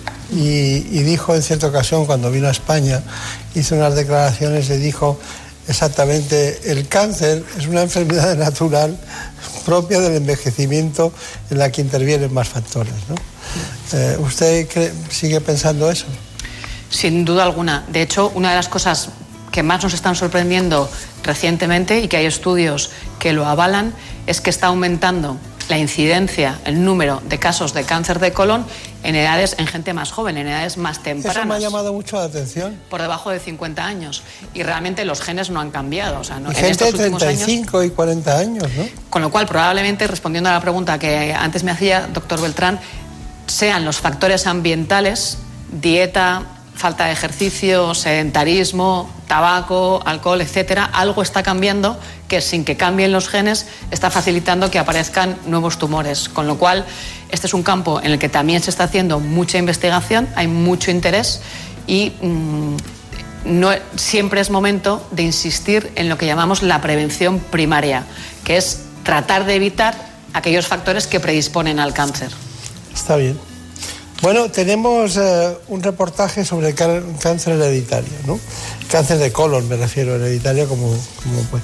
Y está la doctora Maite Hernández con nosotros y, y la enfermera Olga Prat también participa en esto. La conoce usted perfectamente, ¿no? Olga Prat, que será catalana, ¿no? Es mi colega, trabaja en la consulta conmigo, de raíces es Navarra. Ah, sí. Bueno, pero se puede trabajar en Navarra siendo de otros sitios, ¿no? Se puede trabajar en Navarra, siendo de otros sitios. Bueno, pues vamos con esa información. El cáncer de colon sigue siendo el tumor más frecuente en España y afecta por igual a hombres y a mujeres. Entre un 5 y un 10% de los casos son hereditarios. Síndromes como el de Lynch o la poliposis adenomatosa familiar hacen que se dispare el riesgo de sufrir este tipo de cáncer. Hoy queremos fijarnos en una población especialmente vulnerable, que son aquellos individuos que tienen antecedentes familiares de cáncer de colon. Sabemos que los antecedentes familiares aumentan el riesgo y conocerlo es clave para poder hacer una prevención eficaz. Esta prevención se hace a través de pruebas como la colonoscopia o el test de sangre oculta en heces. Y además, en estos casos con antecedentes, se realiza un análisis genético del paciente. En la consulta de enfermería de prevención de cáncer colorectal eh, recogemos la historia familiar de cáncer de colon y adenomas avanzados hasta la tercera generación y esto nos permite poder estratificar mejor el riesgo. Para los pacientes con síndromes hereditarios, la prevención y la detección precoz del cáncer de colon son las mejores armas para hacerle frente a la enfermedad. Bueno, está usted de acuerdo, ¿no? Totalmente de acuerdo. Pues tengo otra información que le pertenece a usted y a su equipo. Amaya Sastre es una paciente suya eh, que se prestó, que tenía, tengo entendido, síndrome de Lynch y, una, o sea, una poliposis de colon y entonces eh, hemos estado también haciendo una información. El síndrome de Lynch lo descubrí por casualidad. En mi familia siempre había habido mucho cáncer y estaba, era como una sombra, la sombra del cáncer. Pero no habíamos oído hablar jamás ni de Lynch, ni de cáncer hereditario, ni de ninguna cosa similar.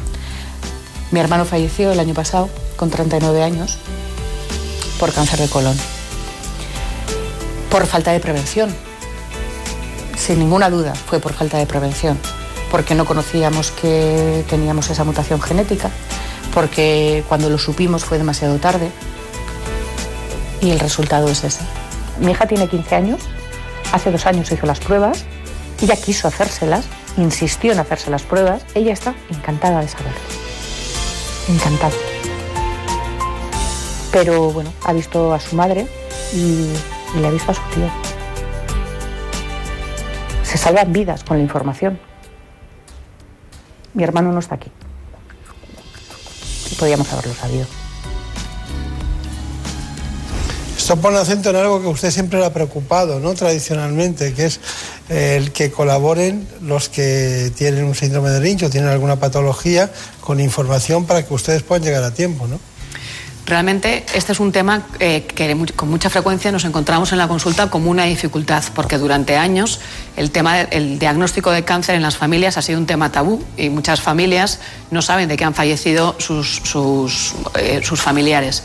Conocerlo es clave para poder sospechar que existe un síndrome hereditario. Y yo creo que hoy en día estamos en una situación en la que hay mucha mayor concienciación, concienciación social del apoyo que nos podemos dar unos a otros y de lo importante que es la información que transmitimos unos a otros. Con lo cual, poder compartir en la familia con naturalidad que uno tiene este tipo de enfermedad puede facilitar que en la misma familia se descubran estas formas de cáncer hereditario y, como nos explicaba Maya en el, en el vídeo, poder prevenir en el resto de familiares y evitar que desarrollen estas enfermedades.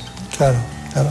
Bueno, pero tenemos que contar algo, ¿no? Algo que usted nos ha dicho y tenemos que decirlo. Lynch ha muerto. Sí, ha fallecido y yo creo que es un momento también para rendirle homenaje porque el, campo que ha abierto en la medicina para el descubrimiento de los síndromes hereditarios de predisposición al cáncer ha sido increíble.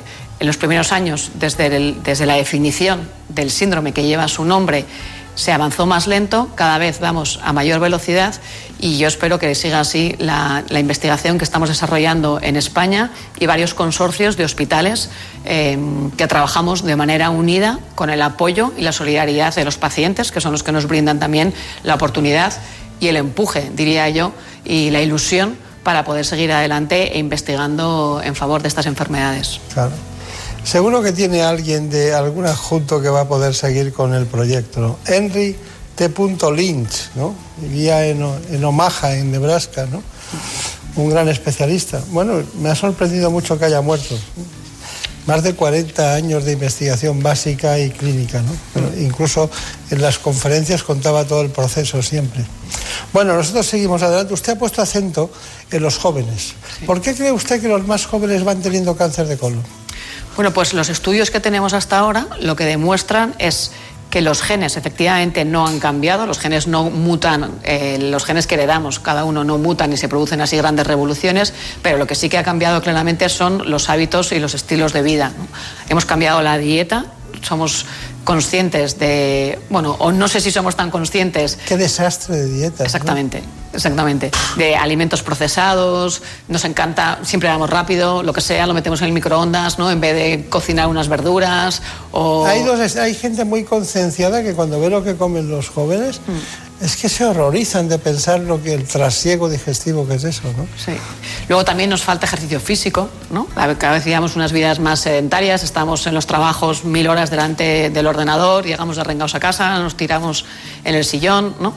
Y mm, el tabaco, que cada vez, bueno, pues parece que, o sea, la campaña eh, antitabaco ha sido eficaz en algunos, mm, o sea, o va siendo eficaz, pero todavía queda mucha gente alcohol, ¿no? que fuma. El alcohol también eh, favorece el riesgo, es otro de los factores ambientales. Y lo que sí que me gustaría subrayar es que la buena noticia es que los estilos de vida que evitan la aparición de cáncer son los mismos estilos de vida que previenen de enfermedades cardiovasculares, porque podría ser distinto, pero es lo mismo. Con lo cual, yo creo que es importante subrayar el adherirnos a estilos de vida, ejercicio físico, dieta mediterránea, evitar eh, Ya alimentos está el de páncreas si quiere usted, o cualquier otro digestivo, ¿no? Hmm.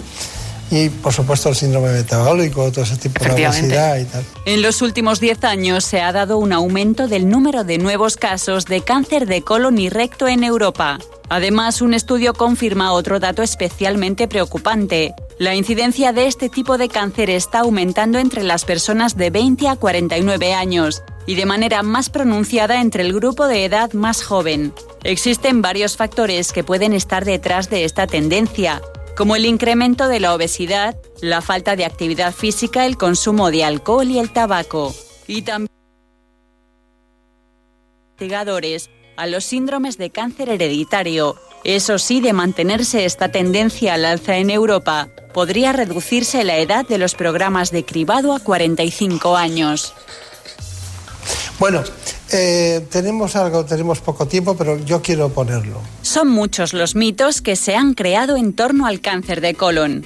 Aunque está demostrado que el consumo de carne procesada se relaciona con un aumento de la aparición de este tipo de cáncer, eliminar la carne de la dieta no protege a efectos reales de desarrollar cáncer de colon. Eso sí, para prevenirlo es fundamental seguir una dieta rica en fibra y pobre en grasas.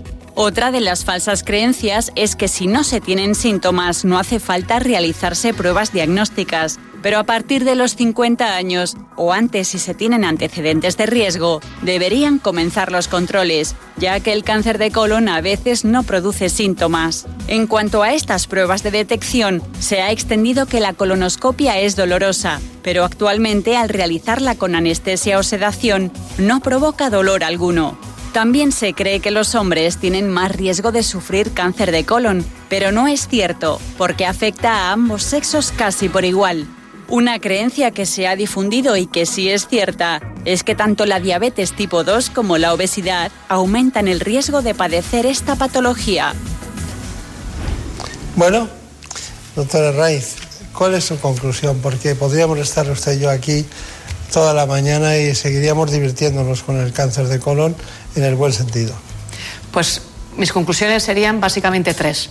Lo primero que diría es que el cáncer de colon es el tumor más frecuente en España, pero se puede prevenir y recomendaría a la población por encima de 50 años que participe en los programas de prevención.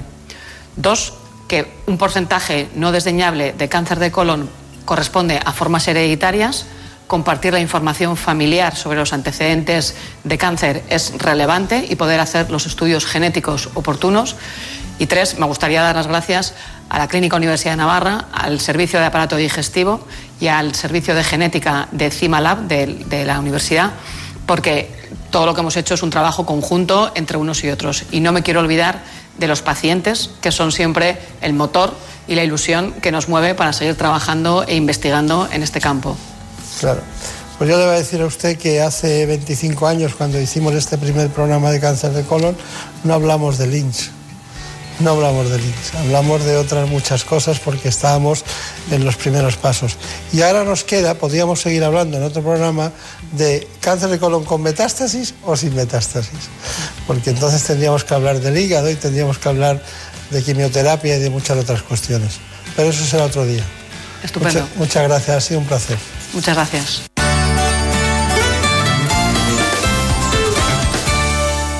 Ahora más que nunca, estamos valorando nuestras viviendas y apreciamos lo que es tener un hogar donde poder estar tranquilos con nuestros seres queridos. Un hogar sano, que nos permita afrontar todos los problemas que puedan surgir. Es prioridad para Murprotec luchar por este objetivo. Ahora más que nunca, Murprotec contra las humedades en la salud de tu hogar. Siempre contigo en el 930 1130 o en murprotec.es.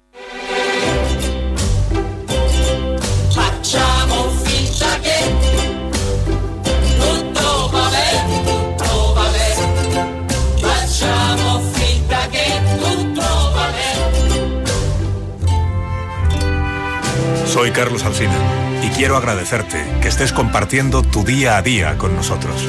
Hola Carlos, te mando esta nota de voz en nombre de mi madre, con mucha ilusión por haber tenido la oportunidad de, de superar el coronavirus con sus 79 Que años. no me preocupe por nada, que lo que sea será, que va a salir bien y que somos unas campeonas. Nosotros no somos enfermeros titulados, entonces no podemos cumplir todas las funciones del enfermero, pero podemos ayudar en bastantes cosas y así ha sido. Yo quiero ir a trabajar, pero ¿y, y si tengo y si tengo coronavirus? Mm, ¿Me, puedo, ¿Me pueden descartar que lo tenga? Las trabajadoras estamos pues levantando a las personas mayores. Hay algunas personas que se encargan de pelar mandarinas, las personas mayores. Luego pues eh, David hace la gimnasia. A las ocho en punto, ahí nos tienes a todas las abuelas o las chicas y todas cantando. Y los vecinos nos esperan. Si salimos un poquito más tarde, ellos mismos nos gritan, nos aplauden, nos llaman. Eh, quiero dar las gracias a todas las trabajadoras que están allí, que hacen mucho por los abuelitos y se desvían por ellos. Gracias.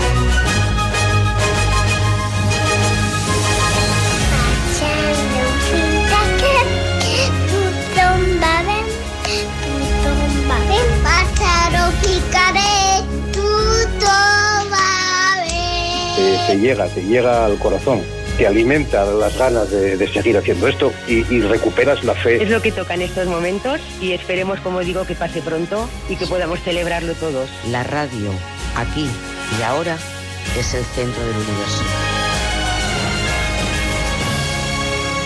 Gracias por hacer la radio entre todos. Te mereces esta radio. Onda Cero, tu radio. ¿Sabías que el plátano contiene una sustancia llamada triptófano que te ayuda a mantener el buen humor, mejora el estado de ánimo y actúa contra la depresión? Más curiosidades, noticias y consejos en Onda Agraria, el programa para los que trabajan en el campo y para los que les gustaría hacerlo, sábados y domingos de 6 a 7 de la mañana, en Onda Cero. En esta situación, en que los días parecen iguales, Jaime Cantizano hace que los fines de semana no pasen como un día más. Mañanas con iniciativas y propuestas. Ideas para llenar de contenidos tu tiempo en casa. Voces de la cultura. Historias que sorprenden. La radio más cercana. La que te cuenta y te escucha. Son días de radio. La radio no para, no lo ha hecho nunca, menos ahora. Sábados y domingos, Jaime Cantizano entra en tu casa para hacer un paréntesis en tu semana. Para informar, para acompañar, para entretener, especialmente en este tiempo que nos toca vivir, en estos días que nos tocan eh, vivir. Por fin no es lunes. Los fines de semana desde las 8 con Jaime Cantizano. Onda Cero, aún más cerca de ti. Te mereces esta radio. Onda Cero, tu radio.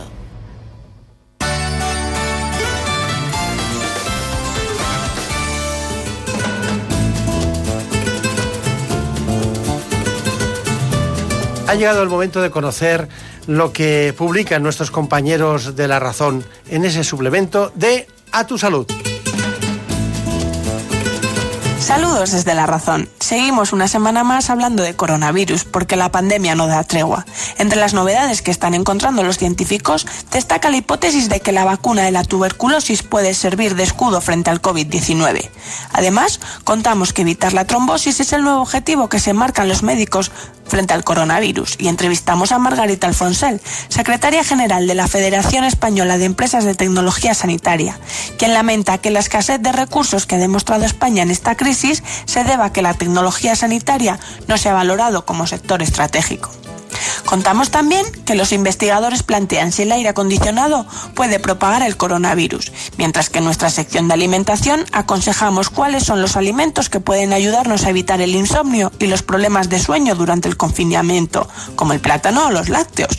Precisamente durante esta cuarentena, los cardiólogos han detectado una preocupante bajada del número de urgencias coronarias. Por eso insisten en que ante cualquier síntoma resulta imprescindible acudir al hospital sin miedo al COVID-19, ya que existen circuitos limpios para atender a estos pacientes. Y en nuestra sección de la ventana del paciente contamos la historia de Javier, un joven enfermero con artritis psoriásica que acaba de superar el coronavirus, aunque la infección le ha obligado a abandonar su tratamiento habitual y por eso han regresado sus dolores. Pero estos son solo algunos de los contenidos. Encontrarán más información en las páginas del suplemento a tu salud y durante toda la semana en nuestra web www.larazón.es barra. Sin más, que pasen una feliz semana. En buenas manos. El programa de salud de Onda Cero. Dirige y presenta el doctor Bartolomé Beltrán. Hey, ¿a ti quién te dijo que te tengo que pedir permiso? No. ¿Quién dijo que yo soy un trapito viejo para tirarme por el piso? Sola, solea, sola, solea. Yo me resuelvo sola, solea, sola, solea. Ah, tú ten cuidado con lo que diga. Cuidado. Tenemos que tener mucho cuidado y sobre todo con determinados silencios que nos propicia el cuerpo. Ellas están solas hasta esta adversidad que provocan los ovarios. Vamos a hablar del cáncer más oculto, del que no da prácticamente sintomatología. Lo vamos a hacer con el doctor Javier de Santiago. Él es jefe de servicio de ginecología oncológica del Anderson Center de Madrid. Así que con el doctor Javier de Santiago y la voz de fondo de India Martínez, acudamos a conocer todos aquellos aspectos más importantes del cáncer de ovario. Según los últimos datos de la Sociedad Española de Oncología Médica, cada año más de 3.500 mujeres son diagnosticadas de cáncer de ovario en nuestro país. Se sitúa así en el quinto tipo de cáncer más frecuente en mujeres, por detrás de los cánceres de mama, colon, útero y pulmón. El cáncer de ovario es uno de los tumores con peor pronóstico, y es que como no tiene unos síntomas específicos, un 70% de estas mujeres son todavía diagnosticadas en fases avanzadas, lo cual afecta de forma importante al pronóstico y evolución de la enfermedad. Además, al contrario de lo que ocurre en el cáncer de mama o de colon, para el de ovario no existen programas de cribado.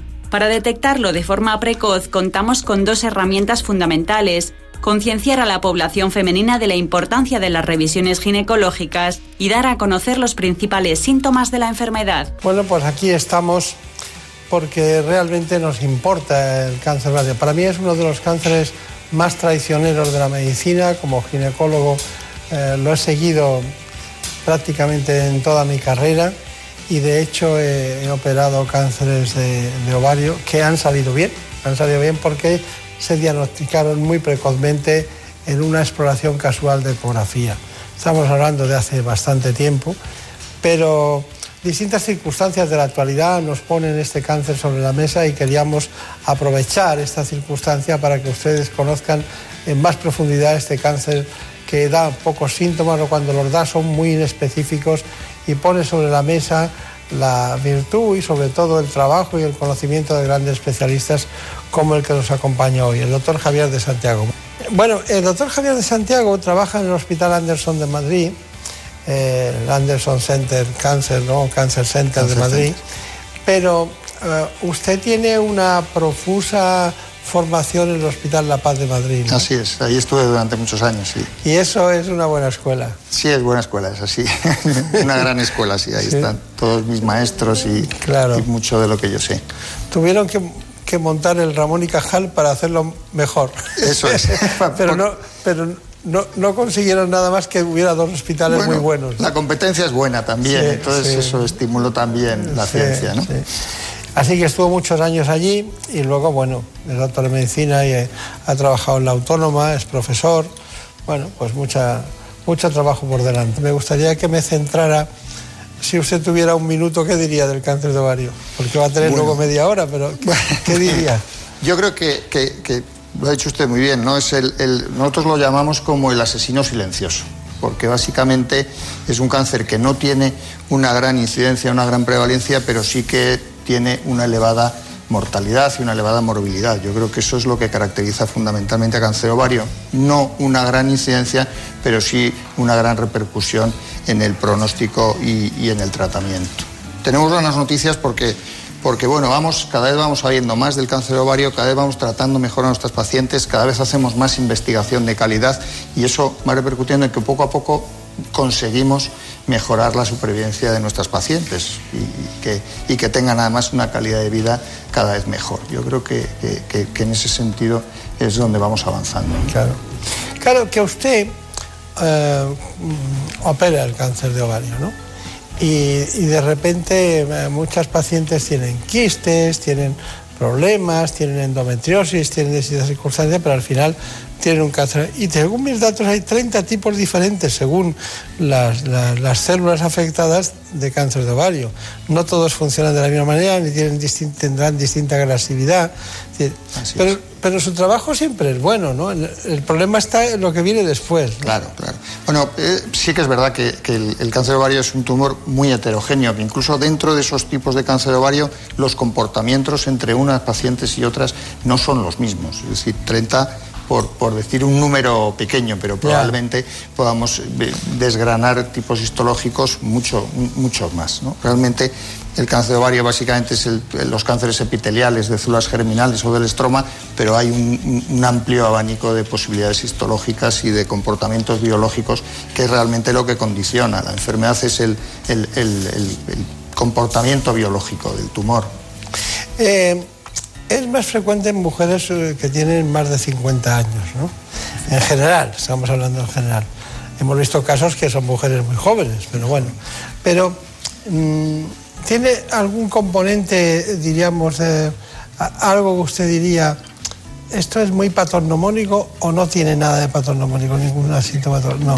La sintomatología no. Desgraciadamente ese es uno de los caballos de, batalla o de los problemas que tenemos eh, para no hacer un diagnóstico precoz en, en casi o más del 70% de las veces no llegamos a tiempo porque no tiene una sintomatología específica. Algunos tumores de ovario pueden producir hormonas y eso dar una pista, pero la mayoría de ellos no y producen síntomas digestivos, molestias abdominales, distensión abdominal y eso es un síntoma muy frecuente. ¿no? Ahí sí que deberíamos de poner un poco de hincapié en el sentido de que cuando una mujer tenga esos síntomas de forma persistente o de forma continua y de forma molesta, acuda a un especialista o sea vista y valorada por un especialista.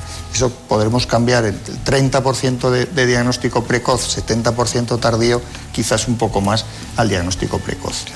Y esas mujeres que son muy femeninas, hiperestrogénicas, tienen muchos estrógenos, son más proclives a tener cáncer de que las que son progesterónicas, algo de obesidad, más... Realmente con respecto al cáncer ovario no es tanta la relación. Sí que es cierto que hay una relación entre lo que antes se conocía como ovulación incesante, mujeres que no tienen hijos, mujeres que no han tomado anticonceptivos y que ovulan todos los meses o que durante mucho largo tiempo de su vida están ovulando, tienen un cierto incremento del riesgo.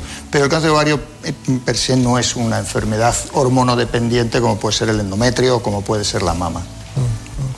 ¿Qué, eh, diríamos, cuando se diagnostica, cómo diagnostica usted un cáncer de ovario? ¿Qué- ¿Cuáles son los pasos? Ya sé que escuchará a la paciente, hará una historia clínica y luego hará una exploración básica, pero después, ¿qué, qué ocurre?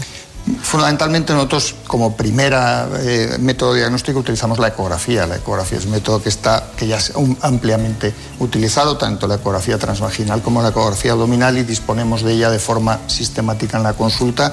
Una buena anamnesis, exploración y ecografía, digamos, es que es el, camino de entrada en el diagnóstico. Luego ya nos apoyamos en otras pruebas de imagen más específicas como el TAC, como la resonancia, como el PET los marcadores tumorales, pero la, puerta de entrada al diagnóstico es esa. ¿no? pero si no encuentra nada, no hace un marcador tumoral, ¿no? Claro, no, no. Realmente es otro de los caballos de batalla del cáncer ovario, que no tenemos un diagnóstico precoz como puede ser en el cáncer de cuello, con la citología a toda la población, o el cáncer de mama con la mamografía. En cáncer ovario, pues utilizamos las revisiones ginecológicas para intentar. Pero eso no es un screening poblacional como lo entendemos. Claro. Es una pena eso, ¿no? Porque claro, no da síntomas, no se encuentra nada, la ecografía no ve nada y entonces no podemos hacer marcadores tumorales y entonces se nos puede escapar algún caso, ¿no? Sí, por desgracia es lo que sucede, que algunos se escapan. Eso no quiere decir que no sirvan de nada las revisiones ginecológicas, porque hay que poner en, contexto todo. Si lo entiendo, a lo mejor es uno de cada mil o uno de cada... Pero sí que algunos sí que podemos diagnosticar y, diagnosticar de forma precoz. Claro, claro. Bueno, hay pacientes... ¿Está de acuerdo con esto? Absolutamente. hay pacientes que, que, que tienen un, que pueden tener un cáncer de ovario, pero tienen antecedentes de cáncer de mama o tienen, eh, o tienen eh, marcadores o tienen eh, genéticamente algún gen parecido al cáncer de mama, ¿no? Así es. Entonces, es, ¿qué hacen los que tienen Así es. Sí, aproximadamente un 15-20% de los cánceres de ovario están condicionados genéticamente. Hay una alteración genética y muchos de ellos están también se asocian al cáncer de mama y son los conocidos alteración o mutación en los genes eh, BRCA1 y BRCA2. Eso condiciona una especial predisposición a otros cánceres también, pero especialmente al cáncer de mama y, al de ovario.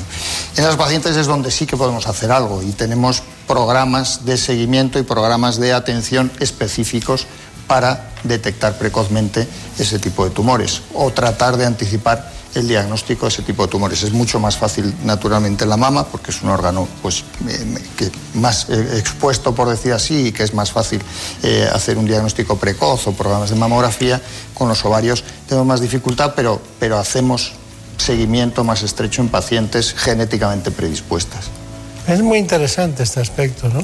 Ya se quitan ustedes un porcentaje de decir, bueno, por lo menos estoy tranquilo en hacer esto, ¿no? Sí, cada vez conocemos más genes, además relacionados con el cáncer ovario, no solo el BRCA, sino tenemos otra serie de genes que también condicionan una especial predisposición al cáncer ovario. ¿Cuándo empezó usted en el Anderson?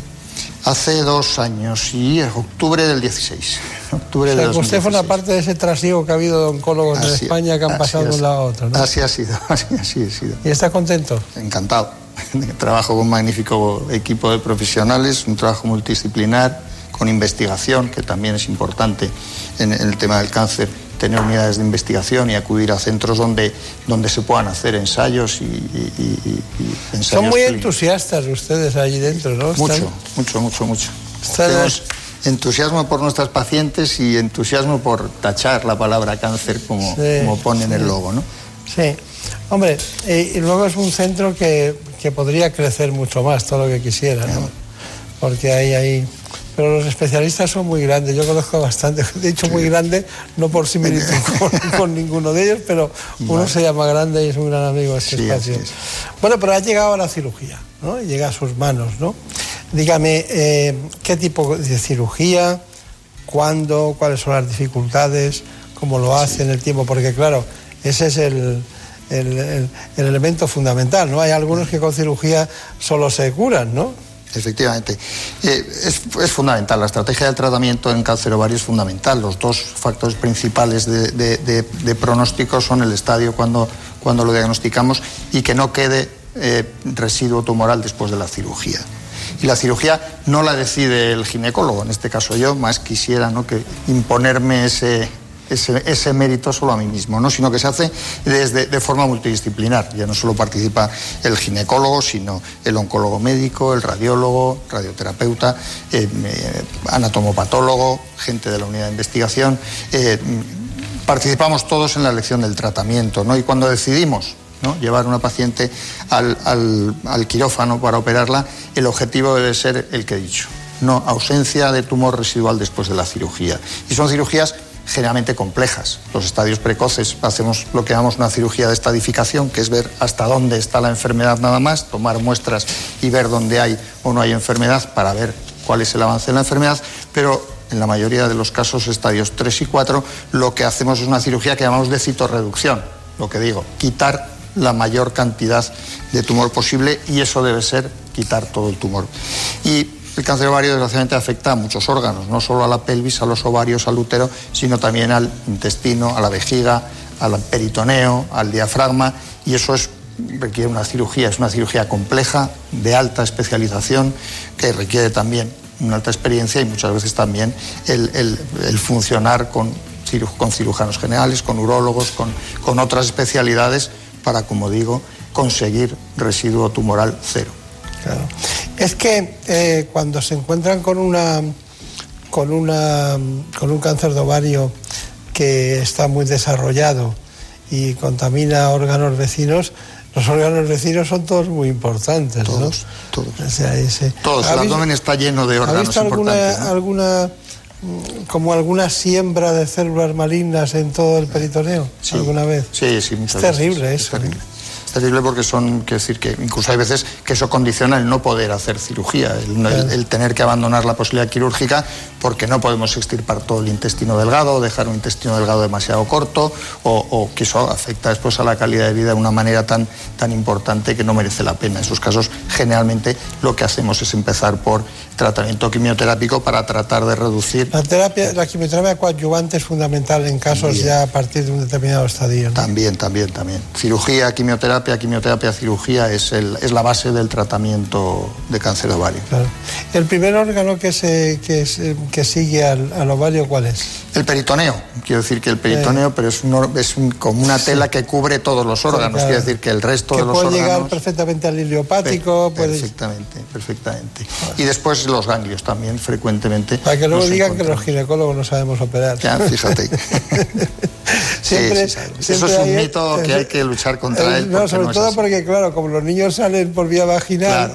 confunden, confunden que somos capaces de hacer la paroscopia Así. y luego también inter. Porque en estos casos hace cirugía abierta, ¿no? Sí, cirugía abierta. La mayor parte de los cánceres de ovario, estadios 3-4, lo hacemos por, por la Yo soy muy antiguo en eso, me gusta mucho la cirugía abierta.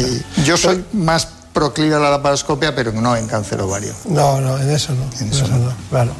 Bueno, tenemos las pruebas diagnósticas, claro, porque no se puede intervenir y decidir qué hacemos si no tenemos las pruebas diagnósticas. El doctor Raúl Márquez nos lo ha contado desde su hospital, el Anderson. Normalmente al diagnóstico de un cáncer de ovario vamos a ver como a través de dos vías, ¿no? Ese hallazgo casual que detecta precozmente el ginecólogo en una visita rutinaria o cuando los síntomas han ido avanzando, ¿no? Eh, más líquido, ascitis en el, en el abdomen, aumento del perímetro abdominal, la paciente come y se llena precozmente, tiene a veces dificultades para, para orinar. ¿no? Normalmente a través de la ecografía va a, va a ser el, el inicio del diagnóstico. Además que con esta ecografía que hace el ginecólogo podemos percibir ya datos indirectos de malignidad. ¿no? Podemos ver que a veces estos, estos tumores presentan zonas sólidas, son irregulares, con perfiles un poco desdibujados, ¿no? A veces crean lo que se llaman una serie de tabiques gruesos eh, que nos hacen orientar, junto a lo que se llama la técnica Doppler, eh, unida de la ecografía, a una ya más o menos alta sospecha de malignidad de, ese tumor, ¿no? Y todo esto se complementará junto con la resonancia, el TAC o escáner y el PET-TAC. Normalmente la resonancia lo que nos va a dar es eh, muy buena información de la enfermedad locorregional, del peritoneo, del abdomen, no tanto más allá de lo que son de los, de los ovarios, igual que el TAC. ¿no? Y la prueba como el PET-TAC, que es una prueba muy sofisticada, que nos va a decir hasta dónde ha llegado la enfermedad en todo, en todo el cuerpo. ¿no? El punto más fundamental y pronóstico es que esa paciente se quede a cero, que exista residuo cero. Y a continuación daremos un tratamiento basado en quimioterapia, basado en una serie de compuestos que llamamos platinos, ¿eh? que lo que buscan es eliminar enfermedad microscópica que haya podido quedar. ¿no? Si hacemos una buena cirugía con residuo cero, cirugía óptima, y luego aplicamos un buen tratamiento, las posibilidades de, de, mm, curación son, son altas, ¿eh? son altas. Bueno, está muy bien, está muy bien. Las pruebas diagnósticas son fundamentales, ya vemos que ustedes van haciendo los pasos. ¿Hay una cuestión que le inquiete de que lo hayamos dicho de estas en relación con la... Mm, Yo creo fundamentalmente poner hincapié en los síntomas, en, cambiar el porcentaje de diagnóstico en estadios precoces a poner estos programas divulgativos y, con- y concienciación. Es importante el, poner manifiesto que no es normal que una mm, mujer entre 55, 60, 65 años tenga molestias abdominales todos los días, le crezca el abdomen, tenga dolores. Entonces debe consultar, debe consultar. Claro, claro. Y, y dentro de las grandes satisfacciones del cáncer, porque usted operará todo lo que son cánceres ginecológicos y eh, la cirugía oncológica en relación con la ginecología, pero da más- mucha satisfacción el, el cáncer de ovario cuando se soluciona, Sí, ¿eh? La verdad es que sí, sí, porque es una cirugía complicada que lleva muchas horas y que cuando ves un resultado, cuando mm, notas que eres capaz de, de afectar al resultado de, de la enfermedad, pues es una satisfacción, sin duda. Claro. ¿Y el pronóstico que tienen mujeres jóvenes cuál es? Depende de muchos factores, estadio- claro, depende de muchos factores del estadio, de la cirugía, del tipo histológico, de, de- de tantos factores que es difícil establecer un, un pronóstico general. decir. Ya, ya, ya. El estadio influye mucho. ¿Y su conclusión de todo lo que hemos hablado? Incidir en tratar de aumentar el diagnóstico precoz, el acudir a centros eh, con alta especialización y, dedicados a, a- este tipo de cánceres o al cáncer en general y con unidades de investigación y participación en ensayos clínicos. Y también tranquilizar, decir que cuando una mujer tiene un quiste de ovario, la mayor parte de las veces eso no es un cáncer. Se puede consultar, quitar el tabú, el miedo a decir si me van a decir que tengo un cáncer de ovario, ¿qué me va a pasar? La mayor parte de las veces acabamos haciendo el diagnóstico de ausencia de cáncer. Bueno, y, y cuando y ustedes también eh, se fijan los ganglios, ¿no? Me imagino, ¿no? Para, para hacer una séresis completa de todo el entorno por si acaso, ¿no? Sí. Sobre todo cuando están afectados es eh, mandatorio el quitarlos. Está bien. Bueno, pues aquí está el doctor Javier de Santiago, uno de los grandes de la ginecología en el ámbito oncológico, que está en el Anderson de Madrid y que se ha tirado casi 30 años en La Paz, no oculto, sino trabajando cada día en beneficio de todos nosotros. En buenas manos. El programa de salud de Onda Cero. Ahora tienes mucho tiempo y nosotros muchas propuestas para entretenerte. Entra en la web y en la app de Onda Cero y descubre todas nuestras opciones de ocio. Podcast y programas para todos los gustos. Los que más saben de series, música, libros y cine se juntan en La Cultureta para hablar con datos y anécdotas, pero sobre todo entre amigos. Un podcast de culto. Revive las grandes obras de radioteatro de Carlos Alsina, las mejores ficciones sonoras de la radio. Para los amantes de la historia y el misterio, La Rosa de los Vientos, con todos los programas y secciones para que te pongas al día. Si te gusta el cine y las series, Quinótico te va a encantar. Entrevistas, festivales, análisis, un podcast para los amantes de la pequeña y la gran pantalla. Aprende y pasa un buen rato con el podcast de Ecología y Futuro. 2100, una odisea en la Tierra. Temas medioambientales en un tono divertido. Si te gusta la ciencia ficción, el cine y el futuro, tenemos tu podcast. Toma la pastilla roja. Y la cultura y tauromaquia tienen su podcast, Onda Ruedo. Descubre más podcasts y programas en la web y en la app de Onda Cero. Engánchate a nuestros podcasts. También puedes volver a escuchar cualquier programa o sección. En casa entretenido se lleva mucho mejor. Te mereces esta radio. Onda Cero. Tu radio. Cada día hay más aficionados al running, Pero si echamos la vista atrás, veremos que no siempre ha sido un deporte para todos. De hecho, hasta 1967 ninguna mujer había participado en una maratón. Catherine Switzer fue la primera mujer que corrió de forma oficial la maratón de Boston, carrera en la que hasta el momento solo participaban hombres. Con el número 261 en su dorsal, llegó a la meta rompiendo la barrera del género en una de las maratones más importantes del mundo. Deportistas que hacen historia. Escucha cada noche en el transistor las voces que marcan la actualidad deportiva con José Ramón de la Morena. Onda Cero adapta su programación. Por eso ahora ampliamos el horario de Como el perro y el gato, para que podáis disfrutar en familia de un programa divulgativo y divertido dedicado a las mascotas.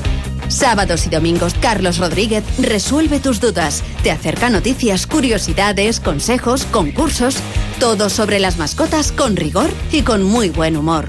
Un programa para todas las edades. Como el perro y el gato, con Carlos Rodríguez. Los sábados a las 3 de la tarde y los domingos a las 2 y media. Patrocinado por Menforsan. Los especialistas en cuidados, higiene y cosmética natural para las mascotas. Te mereces esta radio. Onda Cero, tu radio. Soy Juan Diego Guerrero. Quiero pedirte que te quedes en casa. Entre todos podemos parar el contagio, podemos conseguir que esta situación pase lo antes posible. Por responsabilidad, por ti y por el resto. Implícate y quédate en casa. Onda Cero te mantendrá informado permanentemente y también entretenido, que van a ser muchas horas, pero tú, quédate en casa. Paremos el contagio. Quédate en casa. Onda Cero, tu radio. En buenas manos. El programa de salud de Onda Cero. Dirige y presenta el doctor Bartolomé Beltrán. Por un beso tuyo, contigo me voy. No me lo pregunto, contigo me voy. Que se me fue del alma. Pero si nunca nos vamos, Yo me voy, yo me voy, yo me voy, yo me voy. siempre estamos aquí. Por su salud.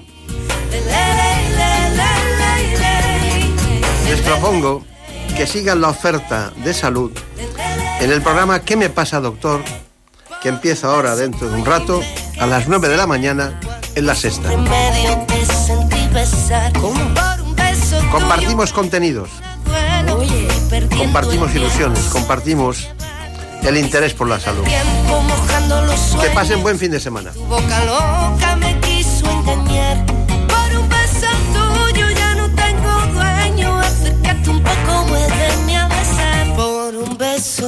A Daniel Solís le gusta que diga, seguiremos aquí hablando de salud. Por un beso tuyo, contigo me voy. No me lo pregunto, contigo me voy.